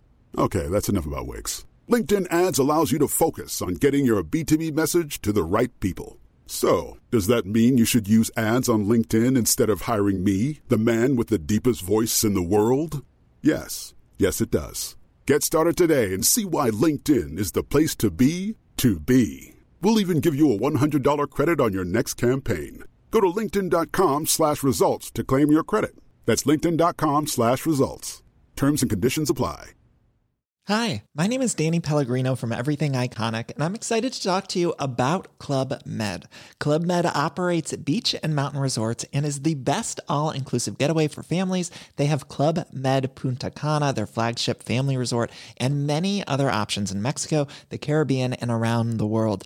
Club Med are the pioneers of the all inclusive concept, which is the best way to vacation. Great for families, groups, or even solo travelers looking for land and water sports, delicious food food, and a place to make unforgettable memories. Visit clubmed.us, call 1 800 Club Med, or your travel advisor. Quoi? Il y a euh, un aspect de, de, des évolutions et des patch notes euh, que je voulais évoquer, c'est que en voyant les patch notes, j'ai été surpris, moi qui suis habitué aux patch notes de d'autres jeux, j'ai été surpris de voir carrément intitulé dans les patch notes buff et nerf mais vraiment littéralement écrit alors ce perso, il est trop fort, on le nerf. Ce perso, il est trop faible, on le buff. Et généralement, on met un petit peu les formes, on met des tournures de phrases différentes, machin. Et, ça illustre bien un truc qui est la philosophie du jeu. Euh, le, jeu est conçu pour les gens qui... Euh, comment dire bah, Comme tu disais, Drago, on te donne pas les outils. Ou c'est pas vrai. On te donne les outils, mais c'est toi qui dois faire le chemin. Et euh, les choses qui étaient intéressantes et qui sont souvent intéressantes dans les jeux Blizzard, c'est difficile de ne pas comparer hein, parce que c'est deux philosophies complètement différentes. Ce qui est sympa dans les jeux Blizzard, c'est qu'ils te donnent des jeux très accessibles auxquels tout le monde peut s'amuser tout de suite. Et Dieu sait que moi j'aime de nombreux jeux Blizzard. Euh, mais chez Riot, ils sont dédiés au hardcore, et c'est d'ailleurs euh, pour cette raison que Greg Street Ghostcrawler, qui était très célèbre dans la communauté euh, Blizzard, enfin qui était un développeur de PvP sur World of Warcraft, est allé chez Riot pendant plusieurs années, s'occuper de leur MMO non annoncé euh, pendant un bon moment. Maintenant, il est parti faire son propre studio, mais l'une des raisons pour lesquelles il a dit qu'il voulait aller chez Riot, c'est qu'il a dit je, je, voulais faire du design où je n'ai pas à adapter mon design aux joueurs trop occasionnels. Je veux me concentrer sur les gens qui sont vraiment dédiés au truc. Et encore une fois, ça peut faire peur, ce genre de choses, et moi, ça me faisait peur, mais on a sur la courbe de progression une opportunité de de, de, progresser même au petit niveau. C'est juste que la progression se fait de manière un petit peu différente. Et elle se continue pendant euh, des, des, heures et des dizaines d'heures, quoi. Euh, et des centaines d'heures. En fait, pour aller un peu plus dans ce sens-là, pour faire la comparaison avec Heroes of the Storm, par exemple, euh, ou même ce qu'on va dire un peu des fois Overwatch. League of Legends, ce qui est bien, c'est qu'en fait, comme tu l'as dit, il va te mettre plein d'outils et c'est à toi de décider comment tu vas jouer. Et je vais donner un exemple qui est assez, qui moi m'a assez bluffé et assez parlant, c'est que dans League of Legends, au niveau 6, donc on a trois capacités et une capacité ultimate, qu'on a un gros sort qui lui a un énorme cooldown, qui en gros est débloqué à partir du niveau 6 à chaque niveau qu'on gagne dans le jeu, donc comme j'ai dit tout à l'heure, on peut mettre un point dans chacun de ses sorts, etc. Et à partir du niveau 6, on peut débloquer et le, et le mettre. En général, 99% des gens vont mettre au niveau 6 ce point dans le dans le dans, le dans l'ultimate pour le choper. Et ce que j'aime bien avec League of Legends, c'est que à la base, on pourrait dire un jeu comme Blizzard peut-être le donnerait automatiquement, se dirait ben voilà, à partir du niveau 6, on te le donne, c'est normal. Je crois même qu'ils le faisaient déjà. Là où League of Legends, en fait, ils te laissent le choix. Ils te disent, voilà, si tu veux, au niveau 6, tu peux prendre ton ultimate ou tu peux ne pas le prendre parce que finalement, ça ne te sert pas. Tu en auras peut-être besoin au niveau 7 ou 8, selon comment game, ta game te, te, fait avancer, en fait. Et je trouve que c'est un point, un des, des nombreux points, hein. après on parlera plus tard des runes, etc. Mais c'est une des profondeurs de gameplay qui laisse le choix au joueur de faire sa game, de choisir comment il veut jouer. Alors que en général, on va tout le temps le prendre, mais juste avoir ce choix à chacun des paliers qu'on fait, que ce soit sur les items, sur les sorts, avant sur les runes ou sur le choix du, héros, eh ben, je trouve que ça, ça, ça donne une dimension beaucoup plus grande et fun du jeu en fait. Ouais, c'est un exemple qui est euh, très spécifique, mais je comprends que ça illustre en fait euh, cette, cette, philosophie différente. Euh, il y a un autre exemple qui est l'XP partagé, par exemple, sur l'XP partagé, le gold partagé. Sur Heroes of the Storm, tout était partagé. Sur League, ça, n'est pas le cas. Et donc, ça pousse à des stratégies différentes et une, une profondeur différente. Pareil avec les cartes différentes sur Heroes. Et bien là, comme il n'y en a qu'une seule, tu es obligé d'en connaître les moindres détails. Enfin, obligé. Quand tu progresses, tu peux pousser jusqu'à connaître les moindres détails. Et c'est c'est pas le même type de jeu, c'est pas pour le même type de public, mais euh, ça a des avantages et des inconvénients, et le plaisir de League of Legends vient de là. Et j'insiste encore sur le fait que c'est c'est pas ça rend pas le truc inatteignable. C'est juste que la progression commence au début mais ne s'arrête pas. Il n'y a pas un moment où tu dis bon bah là j'ai maîtrisé euh, une bonne partie du, jeu ou en tout cas t'as pas ce sentiment. Peut-être que sur euh, Heroes tu avais un petit peu plus. Ce... Enfin je sais pas. Ce qui est sûr c'est que sur League euh, cette profondeur apporte quelque chose au gameplay et à chaque partie, quoi. Euh, je ne sais pas si on va partir sur les runes et les objets et tout ça. Peut-être que c'est un petit peu trop ah. de, complexité. En fait, non. Alors c'est peut-être complexe, mais en fait, je voulais, je voulais illustrer quelque chose où c'était un rapport, un comparant un peu avec Overwatch, en fait, vu que tu en parles mmh beaucoup d'Overwatch. Et j'avais une comparaison qui était assez intéressante sur comment le jeu, en fait, est et c'est sa profondeur qui plaît les joueurs en fait. C'est que les, possibilités sont un peu illimitées d'une certaine manière. Et en gros, c'est que le jeu, il faut savoir que quand on, quand on fait, alors normalement du compétitif, il y a, il y a d'abord le système de pick et ban. C'est-à-dire qu'en gros, on choisit, d'abord, on va bannir des héros, donc des champions qu'on ne veut pas voir dans la game. Et ensuite, l'équipe, notre équipe et l'équipe adverse va choisir à tour à tour un champion. Et ensuite, du coup, rien qu'avec le système de pick et ban, on a déjà une première profondeur de se dire qu'est-ce que je vais jouer? Tiens, ils ont euh, ils ont tel héros, etc. Par exemple, ils ont beaucoup de tanks en face. On se dit bah tiens, je vais prendre quelque chose qui est assez anti-tank. Donc un héros déjà une première, un premier niveau de, de, profondeur avec l'anti-tank. Après, il y a ce qu'on appelle des runes, c'est comme des sortes de points de talent. Et là, pareil, on peut adapter en fonction de ce qu'il y a en face aussi. Donc là, ça fait un deuxième, deuxième profondeur. Et après, quand on est dans le jeu, il y a comme, comme on a dit, des items à acheter. Et il y a des items à la fois pour être plus tanky, pour être plus DPS, etc. Et là encore, c'est encore une autre profondeur. On se dit, tiens, la game se passe pas comme il faudrait. Finalement, c'est le top laner qui est, je je sais pas, supposons, non, mais en fait, le mid laner qui est peut-être un mage, qui prend peut-être un peu trop d'espace, qui devient un peu trop fort, qui est feed, comme on dit, c'est-à-dire qu'il est beaucoup trop fort, eh bien, en fait, je vais, au lieu de faire mon build habituel, eh bien, je vais prendre de la résistance magique parce que ça va contenir la game et ça va peut-être me permettre d'être un peu plus. Et du coup, c'est encore une autre profondeur, je trouve, au gameplay qui mmh. fait que à chaque palier, en fait, les games ne sont pas pareils parce qu'à chaque fois tout alors après on peut ah, alors sans, sans dénigrer mais à plus bas niveau on va souvent suivre un build qui est un peu de base. Standard. le moi, je, je, change rarement. Hein. J'adapte mais bien sûr, mais c'est parce que, mais c'est normal parce qu'au début on connaît pas et après quand on apprend quel je commence fait maintenant à me dire ah ok ça ça fait ça ça ça fait ça. Exactement. Et après, au fur et à mesure, on adapte son gameplay, ses items et tout ce qui s'entoure en fait en fonction de ce qui est en train de se passer dans la game. Et mmh. on suit pas juste entre guillemets bêtement ce, qui, ce que, ce que les guides ou autres nous, nous, nous proposent. Et en fait, c'est cette profondeur Mmh. sur chacun des niveaux. Parce que la game commence, en fait, on pourrait penser que la game commence quand on est dans le jeu, sur le, dans, la map, en fait, avec notre personnage. Non, ça commence avant. Ce qu'on appelle, le, souvent on dit, on a perdu à la draft. C'est-à-dire qu'en gros, dès qu'on choisit son héros, son pool de champions, on fait déjà une stratégie en se disant tiens finalement je vais peut-être prendre quelque chose. Par exemple j'ai que des gens squish dans ma dans ma team. Bah, tiens je vais peut-être prendre quelque chose d'un peu plus costaud en fait pour être un peu plus devant pour peut-être protéger ma team et etc et, je voudrais ajouter un truc sur ce point. On pourrait se dire, ah bah du coup, ça veut dire que c'est hyper complexe, que c'est difficile, que c'est que les hardcore gamers qui vont pouvoir. En fait, pas vraiment, parce que dans un jeu comme Overwatch, vous savez à quel point j'aime Overwatch, hein, et il y a d'autres moyens dans Overwatch de euh, pallier à la, à la euh, complexité mécanique, le fait de viser vraiment exactement comme il faut. Il y a des persos qui sont moins complexes mécaniquement, etc. Mais dans un jeu comme Overwatch, essentiellement, si tu réussis ou si tu réussis pas, bon, il y a un certain niveau de euh, vision stratégique, quand est-ce qu'on engage les teamfights, qui va le faire, etc. Bien sûr, mais dans l'ensemble, c'est beaucoup, ça repose beaucoup sur les capacités mécaniques.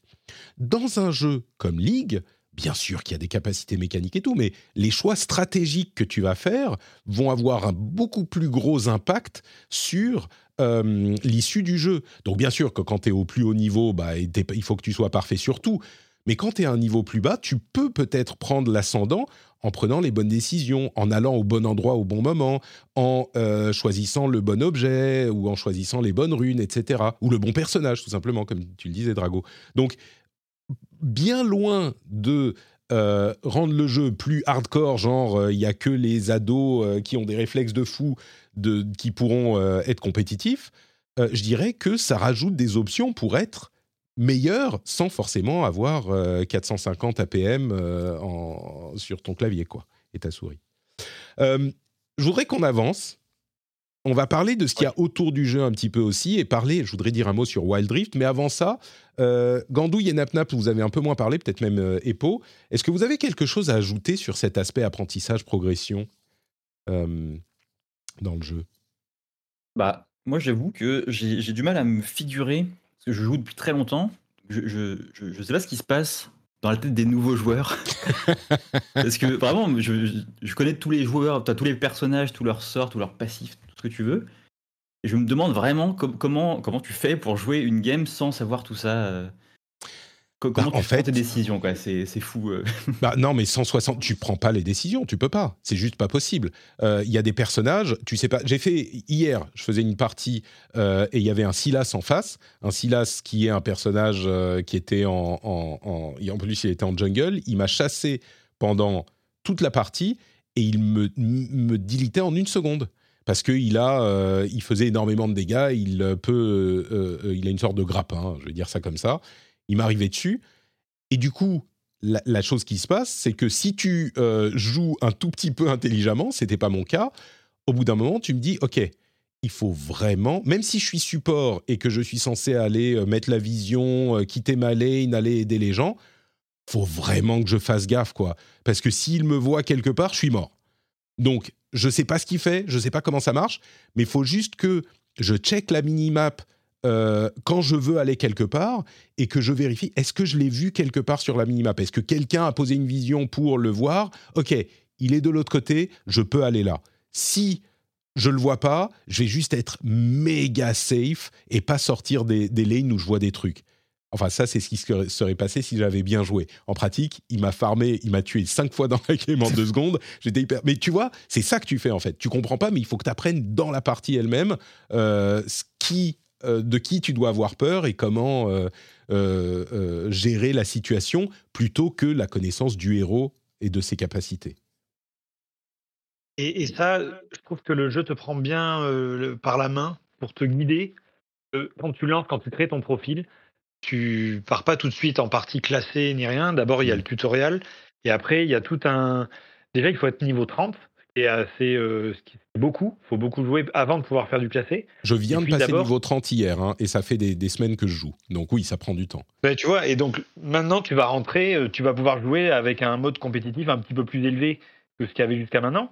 Et ça fait aussi partie de l'apprentissage parce que si tu tombais en classé à la première partie, tu resterais peut-être pas. Évidemment. Non, mais moi, je me sentais pas prêt, tu vois. Là, je commence à me dire, bon, bah, peut-être que je maîtrise assez un perso et demi pour espérer faire quelque chose. Euh, mais, et, j'insiste, hein, encore une fois, c'était fun, tout cet apprentissage. Mais oui, je n'aurais pas été prêt. Euh, je veux dire un mot sur Wild Rift. Et je pense que ça va être intéressant de vous poser cette question ou, d'entendre votre avis sur le jeu parce que j'ai vraiment l'impression que la communauté de Ligue PC euh, à, une image, sans parler de dénigrer ou d'avoir un, regard un petit peu euh, euh, hautain, méprisant sur le mobile, mais a vraiment l'impression que Wild Rift, c'est League pour bébé, que c'est un jeu mobile, qu'on s'en fout. Et encore une fois, sans aller jusque-là, je me demande ce que vous, vous pensez de Wild Rift et comment vous le voyez. Peut-être que vous l'avez essayé ici ou là. Qu'est-ce que vous en pensez du League of Legends mobile? Euh, oui, dites-moi. Moi, j'ai pas mal joué à, Wild Drift, en fait. quand, quand, toi, tu t'y étais mis, je me suis dit, bah oui, effectivement, pourquoi pas. Euh, c'était une période où je me disais, où j'avais plus vraiment le temps de jouer euh, hashtag les enfants. Et, donc, du coup, je me suis dit, allez, c'est le moment de, tester effectivement Wild Drift. Et du coup, j'ai joué à Wild Drift. Et franchement, je trouve que c'est ils, sont, ils ont bien réussi leur coup. Euh, c'est une bonne version de, de League sur, euh, sur mobile, mais il, manque. Euh, pourtant, il y a déjà il y a plein de choses de, de présentes. Enfin, je sais même plus s'il y a des runes ou pas dans, dans si, si, Je crois que si, hein, si quand même. Hein.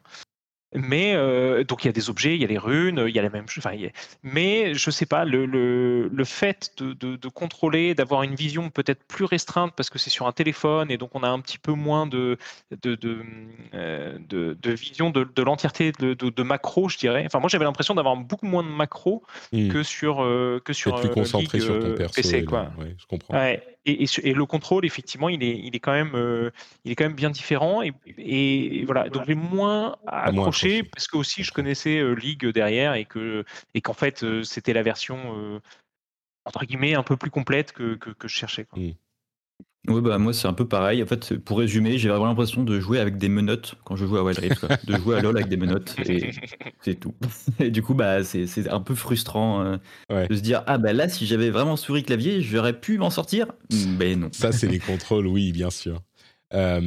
C'est marrant parce que, comme je le disais, moi j'ai eu l'inverse. Hein. Maintenant, je commence à peu près à pouvoir faire le sort que je veux au, clavier souris, euh, alors que sur Wild Rift, je me démerdais beaucoup mieux.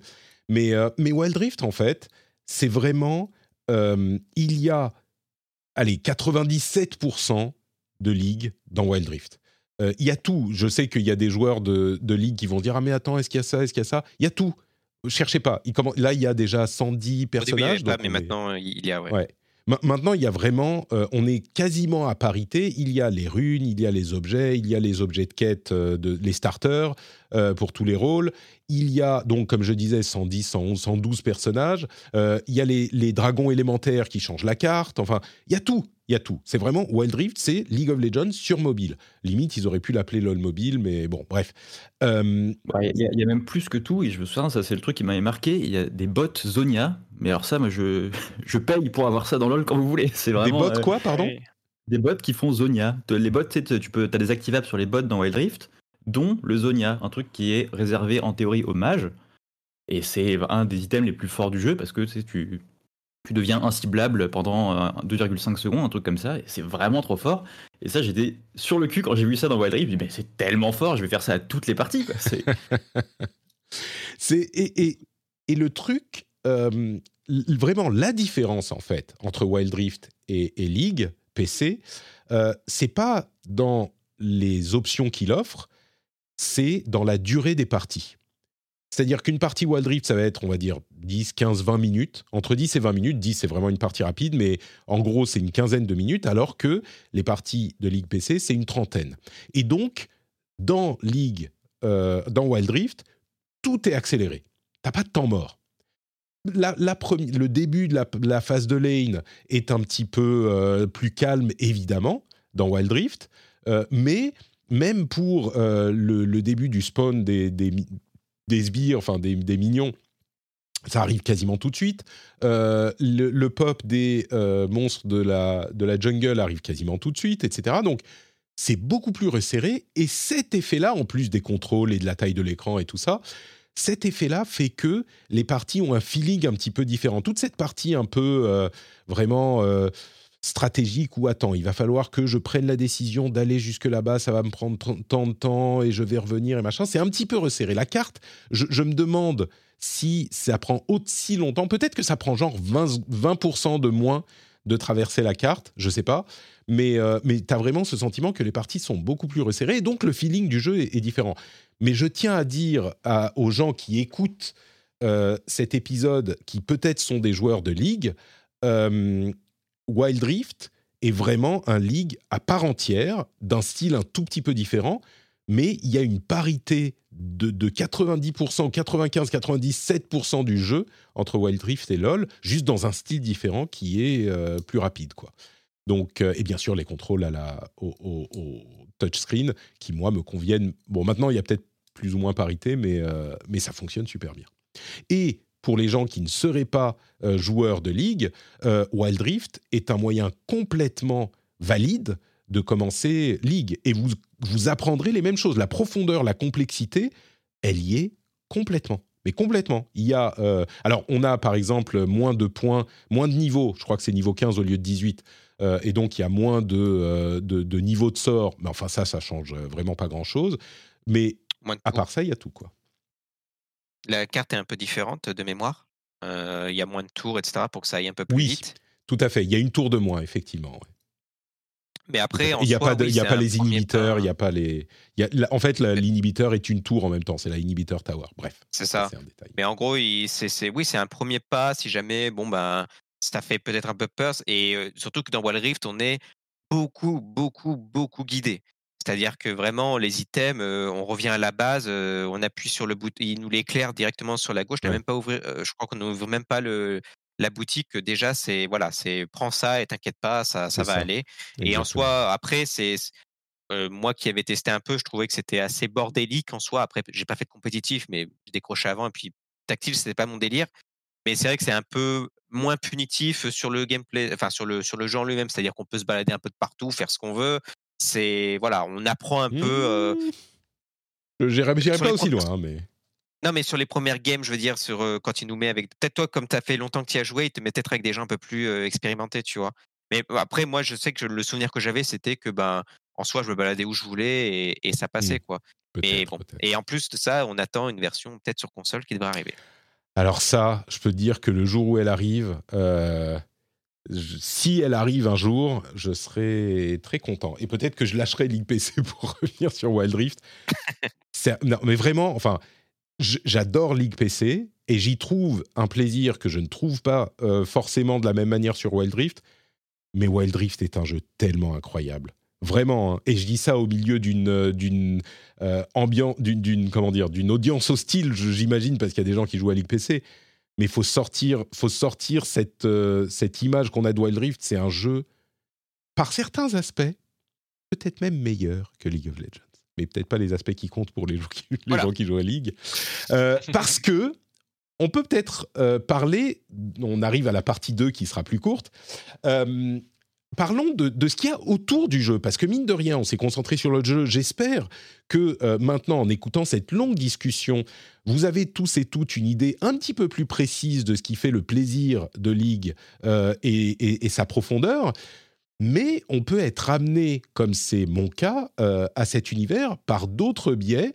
Et puis, il y a des éléments dont on pourrait, dont on pourrait parler aussi qui ne sont pas directement liés au gameplay j'aimerais parler de ce qu'il y a autour du jeu. Et la première chose, puisqu'on parle de Wild Rift, j'aimerais parler des skins et des univers parallèles, des personnages, du lore de League of Legends, parce que c'est un truc qui est super fun et que j'apprécie particulièrement. Et quand j'en parlais en ayant eu l'expérience de ça dans Wild Rift, je sentais que les joueurs de League PC ne comprenaient pas trop ce que je voulais dire. Oui, il y a des skins, il y a énormément de skins dans euh, League PC, mais bon, c'est juste des skins de perso. C'est la base de leur business model. Parce que je crois qu'on l'a pas précisé que le jeu était gratuit. Oui, mais les, les, les, personnages, il faut les payer. Donc, euh, c'est pas que le, les skins qui sont la base de leur business model non plus. Il euh, faut payer les persos. entre parenthèses, on aurait dû le dire au début, mais si on est abonné Game Pass, on a accès à tous les persos de League et de Wild Rift. Tous, sans aucune exception. Donc, euh... mais alors oui, effectivement, il y a ça, mais il faut, faut, préciser aussi que c'est pas compliqué d'avoir les persos. Euh, c'est, faut pas vous sentir obligé de, de, de, débourser, de sortir la carte pour euh, acheter des persos. C'est, enfin, euh, il me semble que les persos sont relativement accessibles maintenant. Au tout début du jeu, c'était vraiment une galère de, de, farmer tous les persos. Alors, il y a des persos qui sont moins chers que d'autres en monnaie euh, in-game. Et c'est vrai que si tu veux te faire une belle collection de persos dans tous les rôles, même, tu peux en choper assez facilement des persos qui coûtent quasiment rien avec les, la monnaie que tu obtiens juste en jouant un petit peu. Quoi. Euh, mais donc, il y a aussi les skins. Et dans League PC, bon bah tu vois ton perso, tu as des images euh, de, du personnage dans ses vêtements ou sa version différente, et puis voilà. Wild Rift, mais c'est genre à des années-lumière de ça. Tu as les modèles 3D de tes personnages qui sont animés un petit peu comme, vous savez, dans Overwatch, euh, les, les, présentations héroïques des persos quand tu as fait une play of the game. Eh ben, pour chaque personnage, pour chaque skin de personnage, tu as ça qui s'affiche dans ton, euh, dans ton jeu sur Wild Rift. Et euh, quand tu prends un perso qui est enfin, quand tu prends la, la, skin, elle fait une entrée, une animation, une entrée en scène qui est super cool, avec une autre skin, bah, elle a sa propre animation et sa propre entrée en scène. Quand il y a un event, par exemple un event avec les Star Guardians, qui sont des sortes de Magical Girls et, Boys, euh, qui protègent l'univers, c'est genre des versions des personnages de League of Legends qui sont, alors on en prend, je sais pas, 5-6, et on les met dans cet univers un petit peu parallèle, et on leur fait des nouvelles skins qui correspondent à, cette, euh, à cet univers. Et ben on va faire une intro en 3D général avec tous les persos qui vont faire les trucs badass, qui vont tirer euh, avec leurs flingues, qui vont envoyer des sorts avec leur nouvelle skin. Et tu dis, mais c'est trop cool ce truc. Je veux genre euh, une série animée sur ça. Genre pas sur les persos de League, mais sur cet univers parallèle de League. Euh, il y a des trucs genre des univers cyberpunk, des univers un petit peu à la Harry Potter. Il y a des... Et quand tu joues sur League PC, tu vois pas du tout cet aspect. Tu vois juste des skins pour différents persos avec des thèmes. Donc il y en a plusieurs qui ont le même thème, mais c'est tout. Tu les même avant de rentrer en jeu avec ta skin, tu la vois pas quoi. Sur Wild Rift, c'est hyper prenant et je comprends pas comment. Enfin, je sais si pourquoi ils n'ont pas fait ça sur League PC, c'est parce qu'ils ont d'autres chats à fouetter et que ils ont des trucs à gérer dans tous les sens. Euh, mais franchement, pour rentrer dans le jeu et te donner un plaisir cosmétique du jeu, cet aspect de Wild Rift, est trop cool. Mais vraiment, et ces univers qu'ils construisent, ça fonctionne hyper bien avec les animations hyper cool, etc. Donc moi, j'adore. Euh, non, ça, c'est un truc qui m'avait vraiment. Euh, ça, pour le coup, euh, c'est vrai que quand j'étais sur Wild Rift et que j'ai vu bah, toutes ces animations et tout 3D, j'avoue, je me disais, putain, mais pourquoi s'il n'y a pas ça sur notre launcher? Puis après, avec, bah, avec mes potes, on est dans l'informatique et en fait, on a un peu réfléchi c'est purement euh, League of Legends, la version PC, il veut tourner sur un maximum d'ordinateurs. C'est ce qui fait d'ailleurs sa force. Il y a plus de 150-200 millions de joueurs euh, dans le monde. Et en gros, euh, sur, le, sur le téléphone, en fait, tout est déjà chargé. C'est-à-dire qu'on télécharge tout le jeu de A à Z. Là où une game, pour qu'elle puisse marcher sur le maximum d'ordinateurs, de, en fait, pour qu'elle se lance rapidement, elle va charger que ce qui est votre propre skin, un seul skin à la fois pour vous et pour l'ennemi. Et du coup, en fait, ils font pas ce launcher. Sans doute, on est, je spécule, hein, mais c'est purement pour pouvoir faire tourner sur le maximum de machines en fait. Bah, disons que tu n'es pas obligé de charger une scène spécifique pour faire ta, ta, cinématique. À la limite, tu fais une cinématique et euh, tu la mets en vidéo comme il y a des vidéos pour euh, le nouveau perso, les nouveaux patchs. C'est possible de trouver une euh, solution, quoi. Ou tu charges la skin du, du perso que tu es en train de regarder sur, à ce moment-là. je pense qu'il y aurait des solutions, quoi. Mais je pense qu'ils ont d'autres choses à, gérer sur ce, ce launcher. on l'a peut-être pas dit, mais enfin, si on l'a évoqué, le launcher de League est sans doute la, pire expérience d'interface utilisateur que j'ai vue dans un jeu vidéo. quoi. C'est affreux. Nicolas, si tu nous écoutes. Ah non, mais c'est. la merde. Ah là là là là, c'est terrible. C'est la première étape de progression dans le jeu, en fait, c'est de comprendre ce qui se passe dans ton launcher. C'est terrible. Mais, et tu n'as connu que la dernière version, hein, parce que ça fait 11 ans que c'est de la merde, leur launcher. Oui. et là, il n'y a, pas trop de bugs, c'est juste incompréhensible. Mais avant, il y avait beaucoup de bugs aussi. Le fait, le fait que tu aies tout ton launcher et même la sélection des persos avant que le client du jeu lui-même ne se lance, moi j'ai mis euh, longtemps à comprendre, quoi. Bref. Euh, un autre aspect autour du jeu, c'est euh, les groupes et les chansons qui euh, sont composés de personnages du jeu qui sont aussi une porte d'entrée. Moi, avant même de regarder Arkane, en fait, j'avais découvert, euh, comme beaucoup d'entre nous, la, le, groupe KDA, qui est composé de personnages féminins du jeu, qui est un groupe virtuel euh, de K-pop qui, qui existe que dans l'univers du jeu, enfin même si c'est des vraies chanteuses qui en chantent les chansons. Euh, et la raison pour laquelle beaucoup de gens l'ont découvert, c'est le clip réalisé par Fortiche, qui a un partenariat avec Riot depuis longtemps, qui a fini par réaliser, enfin par animer la série Arkane. Hein. donc c'est leur style vraiment incroyable qu'on avait découvert avec le premier clip de KDA. Mais il y a d'autres groupes, il y a d'autres euh, euh, chansons. le premier, c'était Pentakill, si je ne me trompe pas, du, du métal, hein, comme souvent dans ces, dans ces univers-là.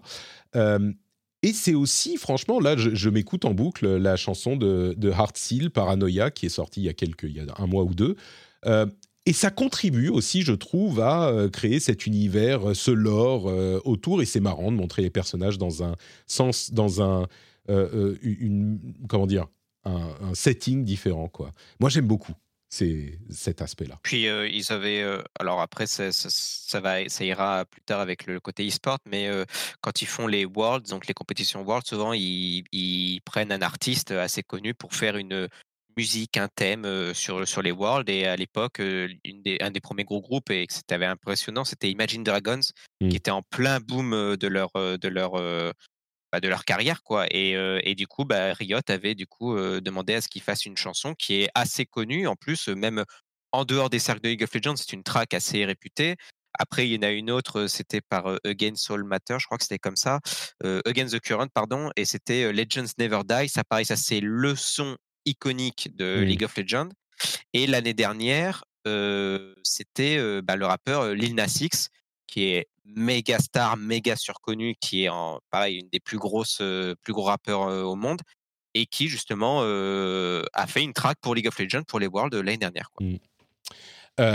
le nombre de fois que j'ai écouté Warriors, pas, pas, la version de Imagine Dragons d'ailleurs, l'autre qui est un petit peu, pour moi, un petit peu plus connu, mais il y a, ça, ça, contribue tout ça à euh, bah, faire irradier un petit peu la présence du jeu euh, ailleurs. Euh, je vais dire un petit mot sur un truc qu'a tenté Blizzard avec Overwatch justement, en faisant également un partenariat avec un groupe qui s'appelle Le Séraphim, un groupe coréen. La chanson est entièrement en anglais, mais j'en parlais il y a, il y a quelques temps dans l'émission j'ai compris pourquoi ça fonctionne mieux avec League of Legends que le type de partenariat qu'ils ont fait avec Overwatch c'est euh, même si j'aime bien la chanson, mais mes enfants la demandent de temps en temps, Perfect Night là, euh, c'est de la soupe. Hein, enfin, franchement, c'est tout un petit peu de la soupe. Alors c'est de la soupe de qualité parce qu'ils ont des bons producteurs en Corée ou je sais pas où ils font produire ces trucs et c'est efficace. Euh, mais c'est pas de la grande musique indé expérimentale dans, aucun cas. Mais le truc c'est que Perfect Night, c'est une chanson qui n'a rien à voir avec Overwatch, qui est fait par un groupe qui n'a rien à voir avec Overwatch, et c'est des personnages qui, enfin, ce qu'ils chantent n'a rien à voir. C'est juste qu'ils ont fait un partenariat, ils ont fait un clip avec les persos d'Overwatch, c'est une chanson existante dans ce que fait League of Legends, soit ça parle du jeu, soit ça parle des compétitions e-sport, soit c'est des personnages du jeu qui chantent dans cette sorte d'univers parallèle où ils sont euh, des gens normaux, mais quand même un petit peu influencés par leur personnalité de personnages du jeu. Euh, donc c'est vraiment lié au jeu. Là, c'était complètement séparé, et pour moi, c'est pour ça aussi que ça a un petit peu moins bien marché. Mais euh, cet univers parallèle nous amène à Arkane, euh, qui donc, bon, je l'ai évoqué une ou deux fois, moi c'est par là que je suis arrivé vraiment dans euh, l'univers de League of Legends, et, quel coup de maître, Arkane. Euh, j'imagine, je, me demande, j'en ai parlé souvent dans l'émission, mais meilleure série d'animation de tous les temps, moi je la trouve formidable, fortiche, mais un travail de fou. Les auteurs qui ont écrit la série, qui sont chez Riot, c'était leur premier vrai, leur premier vrai script mais je comprends pas comment ils ont réussi une perfection aussi parfaite euh, du premier coup. Et j'ai très peur pour la saison 2 qui arrivera l'année prochaine. Très, très peur parce que je veux pas qu'ils se plantent. Mais, euh, mais, mais, je suis curieux, dans la communauté des joueurs existants de Ligue, comment est-ce que ça a été reçu, cette, euh, cette série? Et la peut-être même un afflux de joueurs ou de, de, de discussions autour du jeu? Parce qu'un truc qu'on n'a pas évoqué, c'est que Riot fait zéro marketing. Zéro. Ils ne font pas de pub, ils font pas de partenariat, ils font pas. Il y a les trucs comme ça, genre les groupes, les chansons, les séries, mais il y a quasiment zéro. J'exagère en disant zéro, mais quasiment zéro pub, et, c'est un truc limite qui se repose sur le, euh, conseil, le word of mouth pour se propager.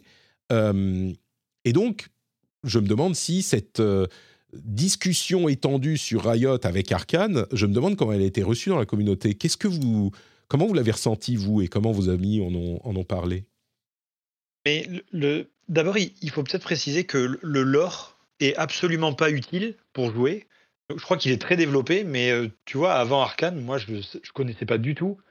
Euh, ça fonctionne en, plusieurs mondes, plusieurs univers, où tu vas retrouver les champions qui se côtoient et qui ont euh, des relations entre eux de familiales, conflictuelles ou autres j'ai l'impression que c'est une planète, une planète et plusieurs royaumes, plusieurs pays différents. Et ouais, je crois que c'est ça. Il faut, il faut, euh, il faut bien dire qu'au départ, euh, ils se foutaient complètement de ça et pendant très longtemps. Et aujourd'hui, Arkane est canon, donc c'est genre c'est ça l'histoire de LoL.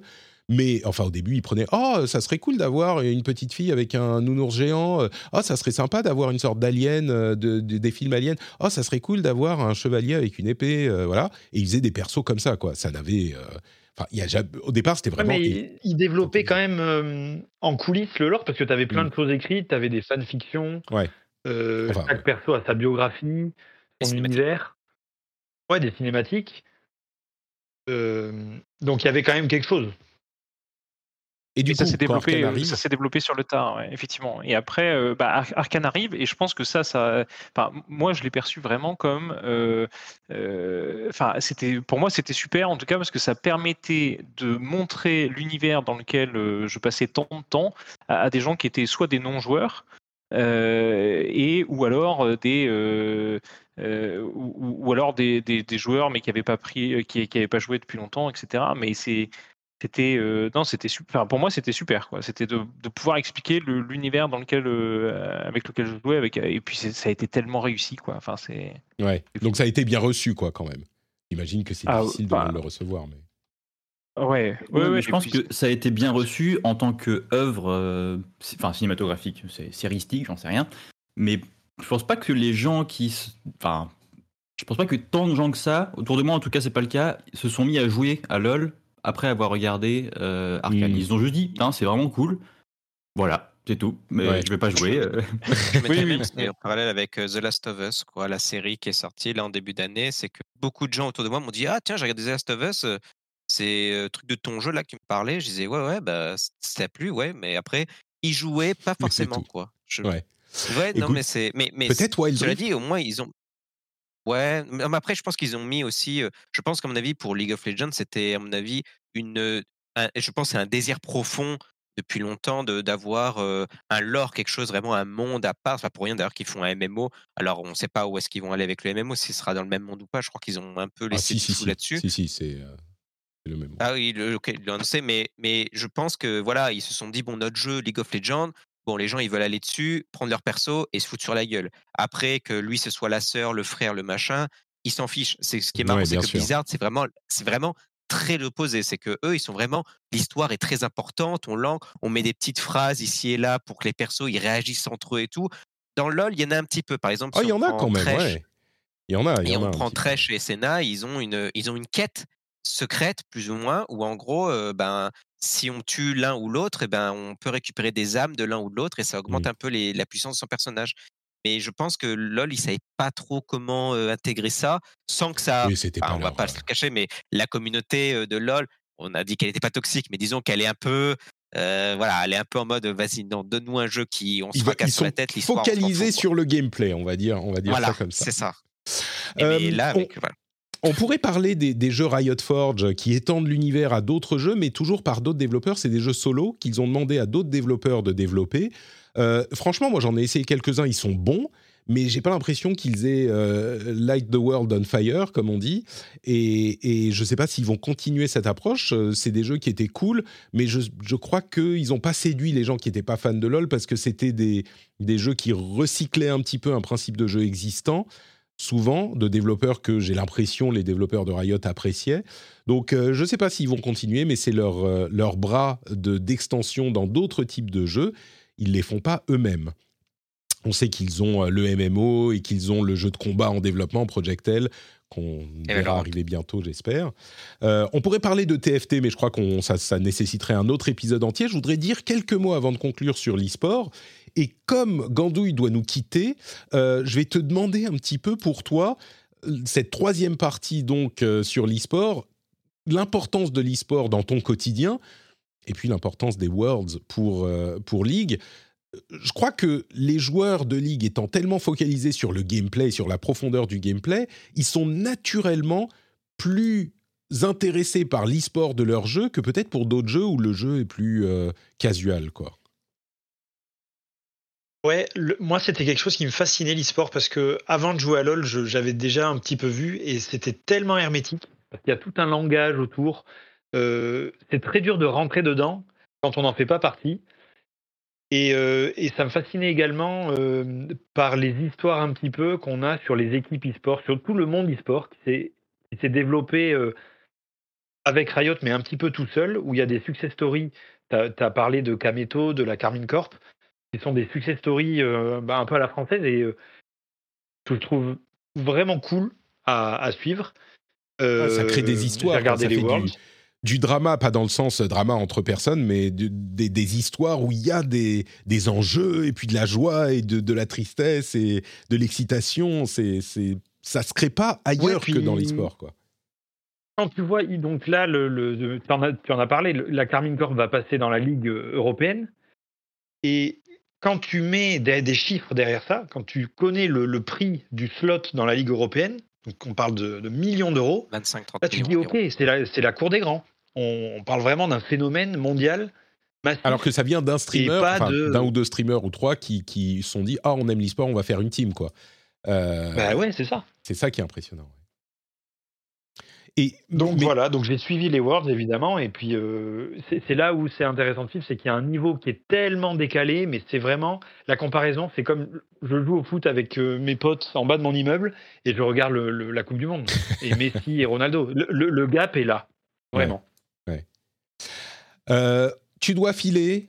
Je te remercie d'avoir participé à cet épisode, Gandouille. Si on doit te suivre sur Internet, c'est le Discord ou il y a autre chose ou dis-nous. Non, c'est le Discord très bien sur le Discord de la commu. Merci d'avoir été là. Merci à tous. Au revoir tout le monde. Ciao, ciao. Euh, et continuons et concluons sur l'e-sport. Euh, le, cette, cette, idée que l'e-sport fait peut-être plus partie intégrante de la communauté de ligue que pour d'autres sports, euh, vous le ressentez, vous, ou c'est moi qui interprète un petit peu à ma sauce? Alors pour moi, oui, complètement, dans le sens où, euh, en tout cas, moi j'ai beaucoup appris du jeu en suivant l'e-sport. Alors, je pense qu'aussi l'e-sport, au départ, ça s'est développé, et puis les, commentateurs d'e-sport des premières, des premières saisons voulaient aussi être très pédagogiques. Et donc, y a, enfin, moi, je trouvais qu'il y avait beaucoup d'explications sur ah, tel joueur fait ça, pourquoi il a fait ça, comment il a fait ça, qu'est-ce qui s'est passé à ce moment-là, etc. Il n'y a pas un, stream, un stream débutant, justement, sur, pendant les Worlds au moins, qui explique très simplement ce qui se passe? J'avais, Je crois avoir entendu ça. C'est bête que je l'ai pas checké. Ça me dit rien. Ouais. D'accord. Mais, mais, effectivement, comme moi j'ai suivi l'évolution euh, dès le départ avec le jeu, on va dire, bon, bah, au départ, ils étaient euh, bon, très, très, très pédagogiques. Alors, ils le sont toujours un petit peu. Hein, enfin, je veux dire, c'est. Mais bon, c'est vrai que ça tombe, ça tombe euh, très, très rapidement dans le jargon, dans les choses comme ça.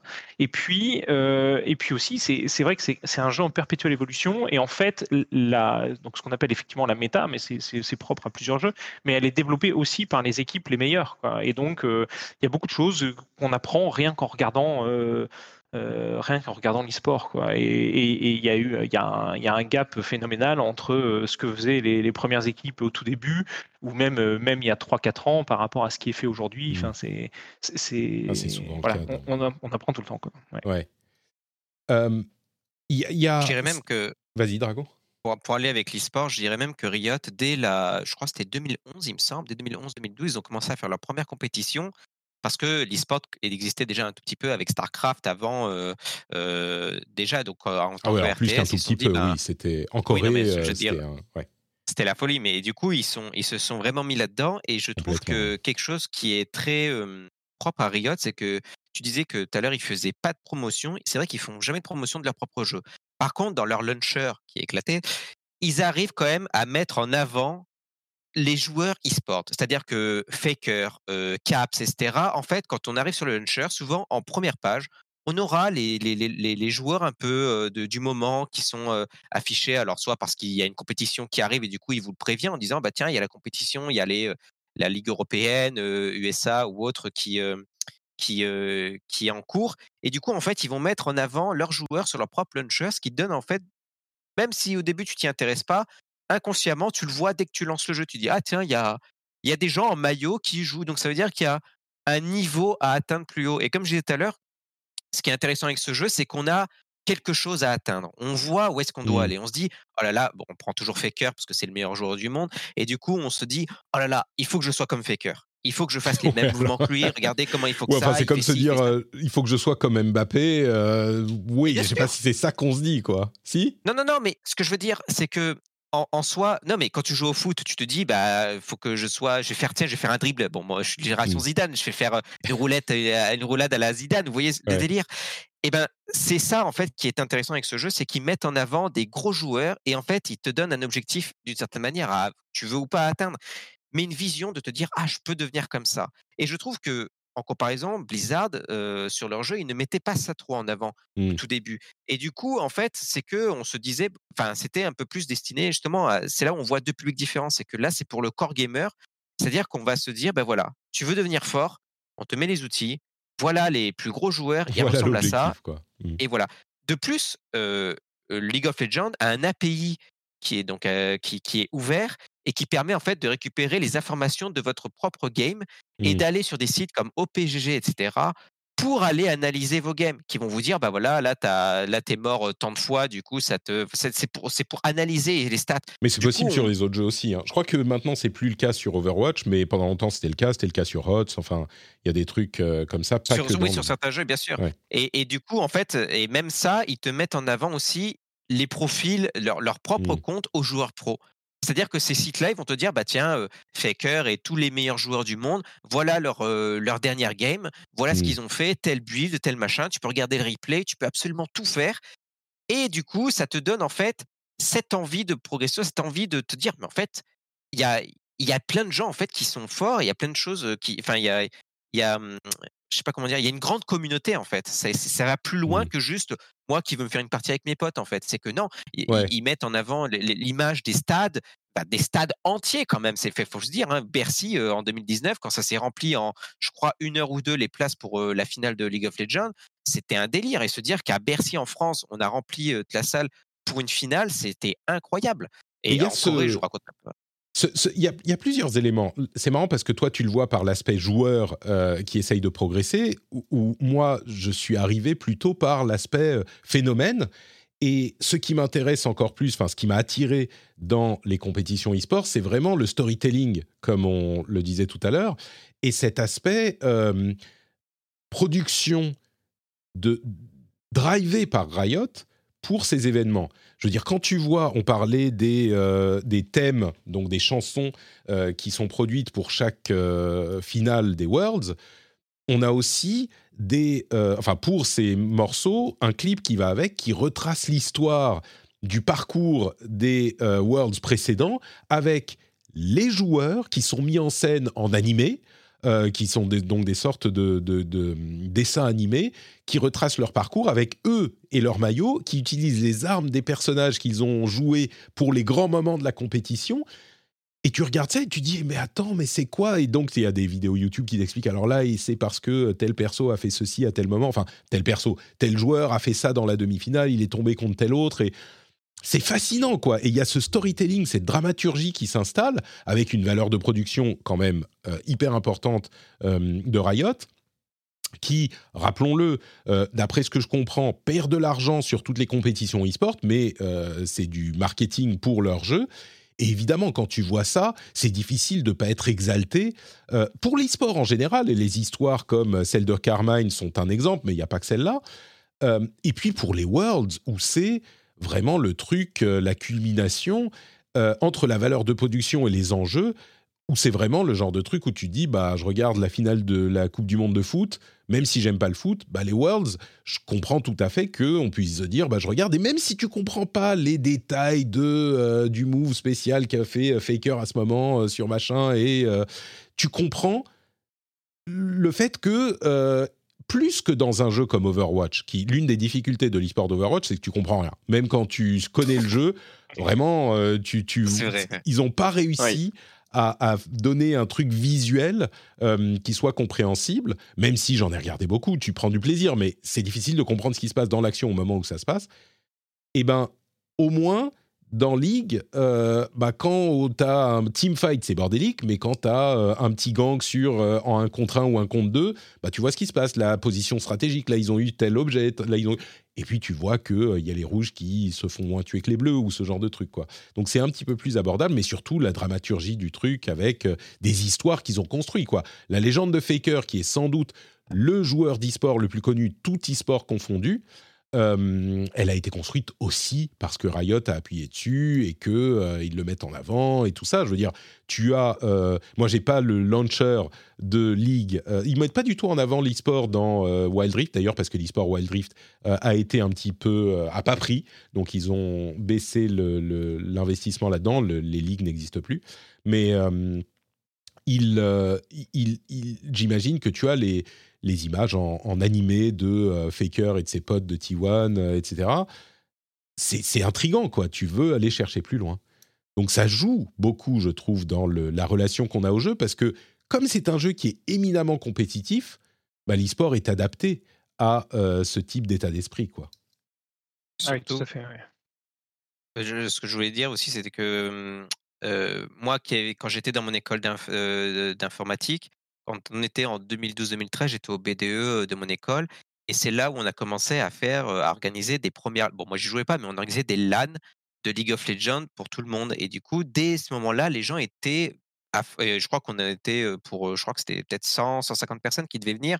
Et on a blindé le truc parce que les gens, en fait, ils étaient passionnés par ça, se dire, bah viens, on va se foutre sur la tronche entre équipe de 5 et tout. Et il y a à Lyon, il y avait il n'y avait plus, mais il y a la Lyon eSport où pareil, c'était un, passage pour la Ligue française où c'était, je crois, la finale qui se déroulait là-bas.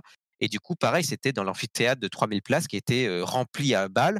Et il y avait les plus gros joueurs qui, passaient avec justement bah, des, commentateurs comme Chips Noy, je crois, qui était là, qui est présent. Moi, j'étais, enfin, je regardais à ce moment-là, mais je comprenais rien. J'étais comme toi, Patrick. Je me disais, les rouges, les bleus, je sais pas ce qui se passe, tu vois. Mais après, bah, maintenant que j'ai compris, bah, quand j'y vais, je, je suis hypé par le truc, je comprends ce qui se passe. Même quand je commence à y jouer et que je connaissais pas tout par cœur, en fait, il y a, même si on connaît pas tout par cœur, on reconnaît des, des gros, des gros mouvements, en fait, des grosses choses et tout. Et Mmh. on se dit, ah, ok, ça, c'est, c'est ça que ça se passe et tout. J'entends, tiens, le mot flash, ça me dit quelque chose. Tiens, euh, Hérald, le carapateur, il a pris la vision.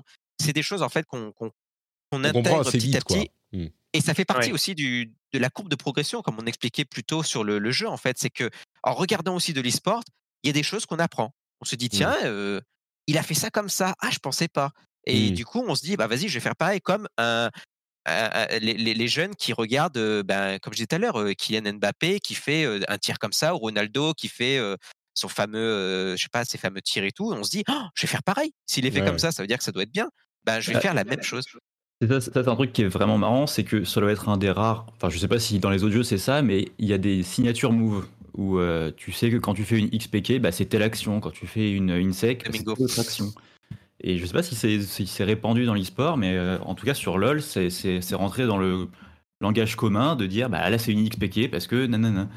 Euh, alors, en Ouais, parce que l'occurrence, c'était un joueur c'est- de, ouais, c'était un, joueur professionnel qui a fait un move particulier dans une game et, euh, et, et ça avait jamais été fait en compétitif et c'était un, un- enfin voilà et, alors il y a des moves mécaniques, il y a des moves stratégiques, mais du coup ces, ces moves-là prennent le, le nom du joueur qui l'a fait en premier et effectivement il y en a, il y en a pas mal au final. C'est un peu comme de... euh, Overwatch, pareil, l'NC9. Ah bah c'est ce que j'allais dire. Ah oui, ouais, ouais, C'est pas très flatteur. C'est pas très flatteur, mais c'est devenu universellement connu. Ouais. Euh, disons que il y a des moves particuliers, des stratégies et des méta qui ont des noms. Euh, je sais pas s'il y a beaucoup de, euh, de, de- ou alors tu vas dire euh, ah machin, il est comme il, il, nous fait une seagull parce qu'il vise super bien ou ce genre de truc, mais il n'y a pas il y a pas autant d'accent mis sur les personnalités. Et, c'est marrant parce que si on finit un tout petit peu sur, euh, je, veux dire un truc sur Overwatch, la ligue d'Overwatch avait vraiment cette idée de d'ancrer euh, les, les équipes dans des lieux avec des licences attribuées avec des noms de villes, comme c'est le cas dans d'autres sports. hein. Euh, et, je pense que c'est dommage que ça ait pas pris parce que c'est exactement, ça joue exactement sur ce qui marche dans l'e-sport. C'est l'histoire, l'attachement émotionnel. La raison pour laquelle on aime bien euh, Carmine, c'est qu'on a un attachement émotionnel avec quelqu'un, avec une. Et c'est pour ça que ça marche bien. Ce genre de truc, euh, ces équipes dans euh, l'e-sport aujourd'hui, c'est que tu as l'attachement au streamer, au, euh, à l'influenceur qui les représente. Et ça peut le dépasser ensuite, mais il faut que tu t'attaches à quelque chose. C'est difficile de créer de nulle part un attachement à une marque quand la marque c'est, enfin je sais pas, G2 ou euh, ce genre de truc Bah, c'est surtout qu'au début, Il ils l'avaient fait- en plus. Overwatch. Au tout début, quand Ouais. ils avaient laissé euh, tout le monde faire des compétitions, on avait bah, la team euh, Overwatch qui était très connue, c'était la team Rogue, avec que des Français dedans, et on, on- enfin littéralement, on explosait tout le monde, à part la, Corée, parce que ça c'est un autre monde, mais on explosait tout le monde. Et en fait, c'est juste moi après, c'est j'étais très fan d'Overwatch. hein, je sais que j'ai l'impression de lui cracher dessus, mais c'est pour, enfin moi c'est un jeu qui m'a un peu déçu, mais j'étais très très fan, j'étais accro vraiment à l'e-sport au tout début, à regarder les- les- le Team Rogue, les premières euh, compétitions World et tout. Mais après, je pense que Blizzard, l'erreur qu'ils ont fait, c'est de vouloir tout contrôler et de justement, comme tu dis, vouloir créer leur propre histoire avec des, des teams dont on sait pas que c'est, les Shanghai Dragons, les, les Atlanta machin, et on se disait, Alors, je sais pas, je sais pas moi je suis pas tout c'est, à fait d'accord parce que je suis pas tout à fait d'accord parce que le, le Riot contrôle à 200% l'e-sport. hein. Euh, Oui, mais ce que je veux dire, c'est que les, les teams, les teams qui s'y, qui s'y intègrent, euh, c'est des teams, comme tu disais, c'est des trucs qui ont genre J2, G2, t'as T1, etc. C'est des, ils ont plusieurs euh, teams dans d'autres choses. G2, ils ont une team Rocket League, une team Counter-Strike aussi, je crois. ce Ils ont des teams dans ouais, plein d'autres jeux. Et du coup, en fait, même si moi, par exemple, la Carmine Corp, et c'est un bon exemple, Rocket League, j'y joue pas. Mes potes, ils sont à fond dedans, mais moi, j'y joue pas. Et pourtant, quand je vois Kameto qui lance son stream qui dit ce soir, on est en demi-finale, les gars, de la Carmine, je me dis, tu sais quoi, la Carmine, j'adore. Je vais regarder la finale de Rocket League et je suis à 200% à fond. Ouais. alors, alors après, c'est simple, j'y comprends. C'est simple, hein, c'est l'un des jeux e-sport les plus simples. hein, Ah oui, alors euh, Rocket League, c'est pas dur à mais- comprendre, c'est sûr. ouais. voilà, c'est ça.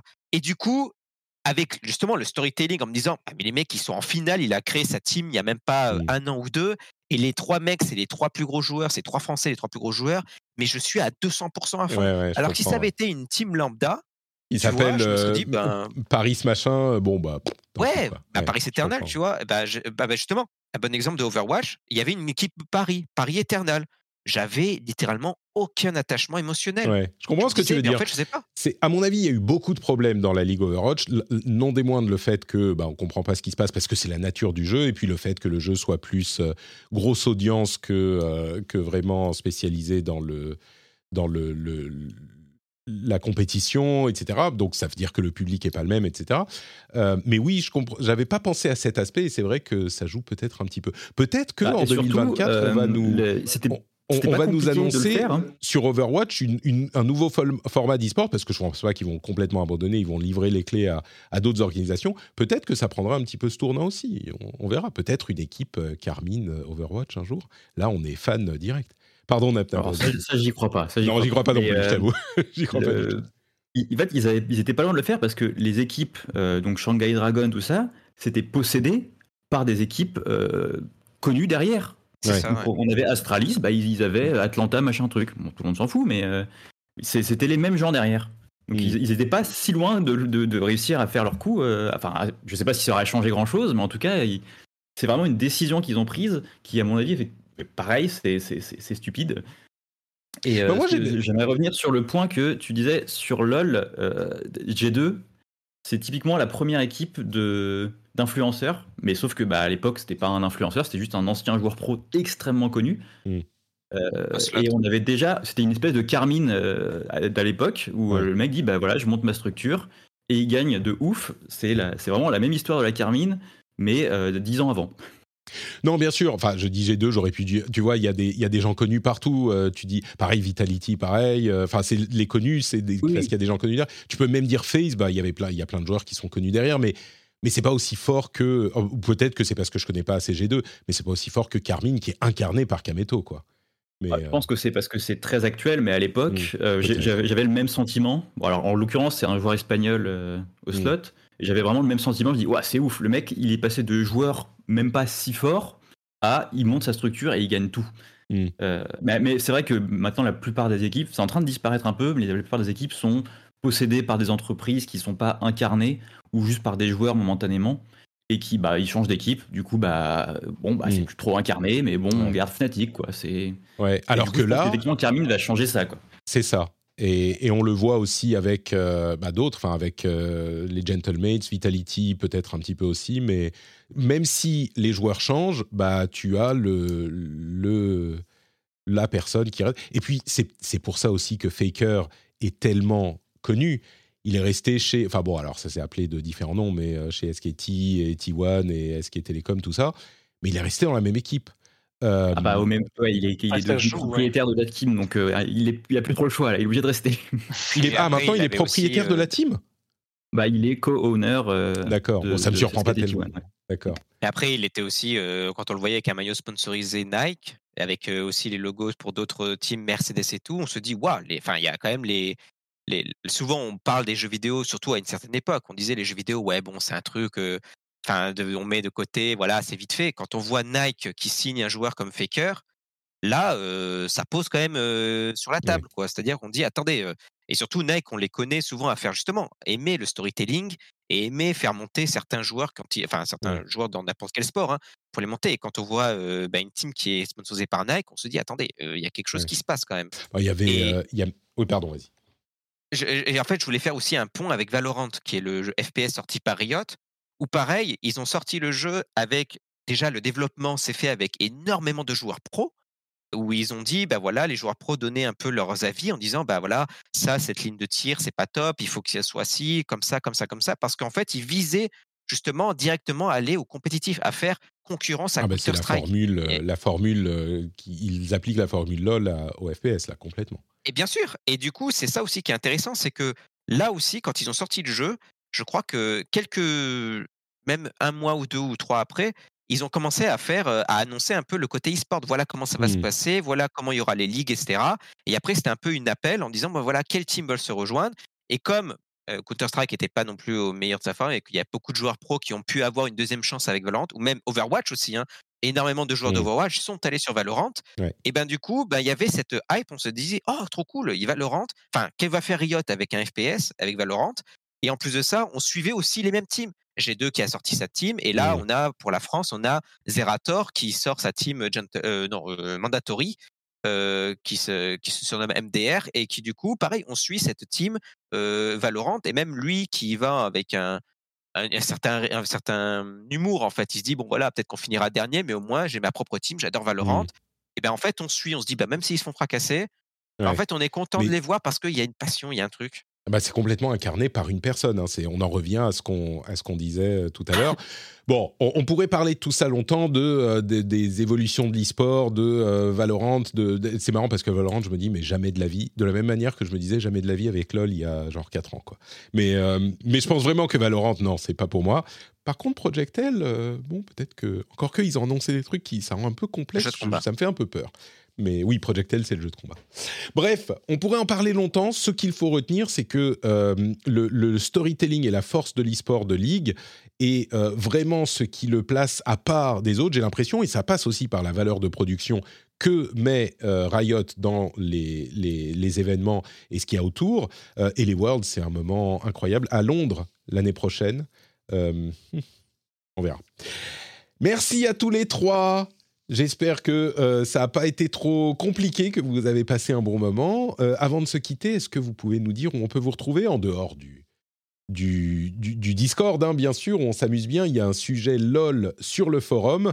Euh, on y passe un petit peu de temps tous. Donc, si ça vous dit, vous pouvez nous, nous rejoindre. Et les, les, les, différents, les, comment, les différents membres de la communauté qui sont sur le sujet, bien sûr, nos quatre amis qui étaient là, mais aussi euh, d'autres, sont très accueillants et très sympathiques. Si vous voulez apprendre un petit peu, n'hésitez pas, on s'amuse bien là-bas.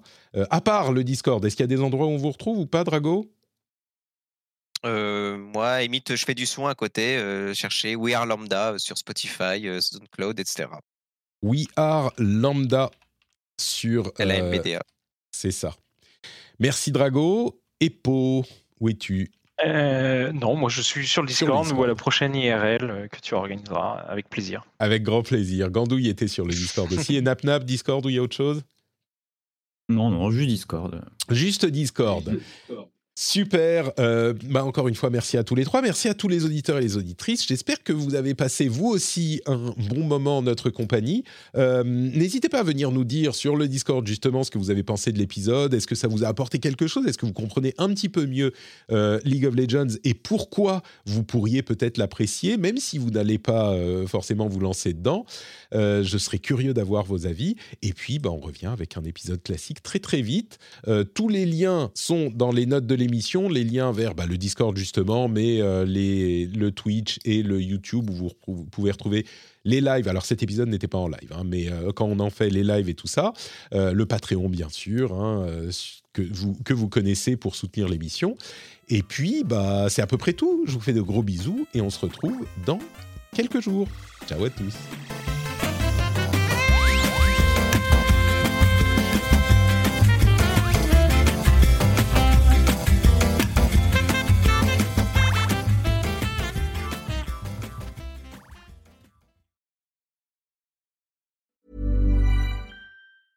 Hi, my name is Danny Pellegrino from Everything Iconic, and I'm excited to talk to you about Club Med. Club Med operates beach and mountain resorts and is the best all inclusive getaway for families. They have Club Med Punta Cana, their flagship family resort, and many other options in Mexico, the Caribbean, and around the world. Club Med are the pioneers of the all inclusive concept, which is the best way to vacation. Great for families, groups, or even solo travelers looking for land and water sports, delicious food food, and a place to make unforgettable memories. Visit clubmed.us, call 1 800 Club Med, or your travel advisor. Join us today during the Jeep Celebration event. Right now, get 20% below MSRP for an average of 15178 under MSRP on the purchase of a 2023 Jeep Grand Cherokee Overland 4xE or Summit 4xE. Not compatible with lease offers or with any other consumer incentive offers. 15,178 average based on 20% below average MSRP from all 2023 Grand Cherokee Overland 4xE and Summit 4xE models in dealer stock. Residency restrictions apply. Take retail delivery from dealer stock by 4 1. Jeep is a registered trademark.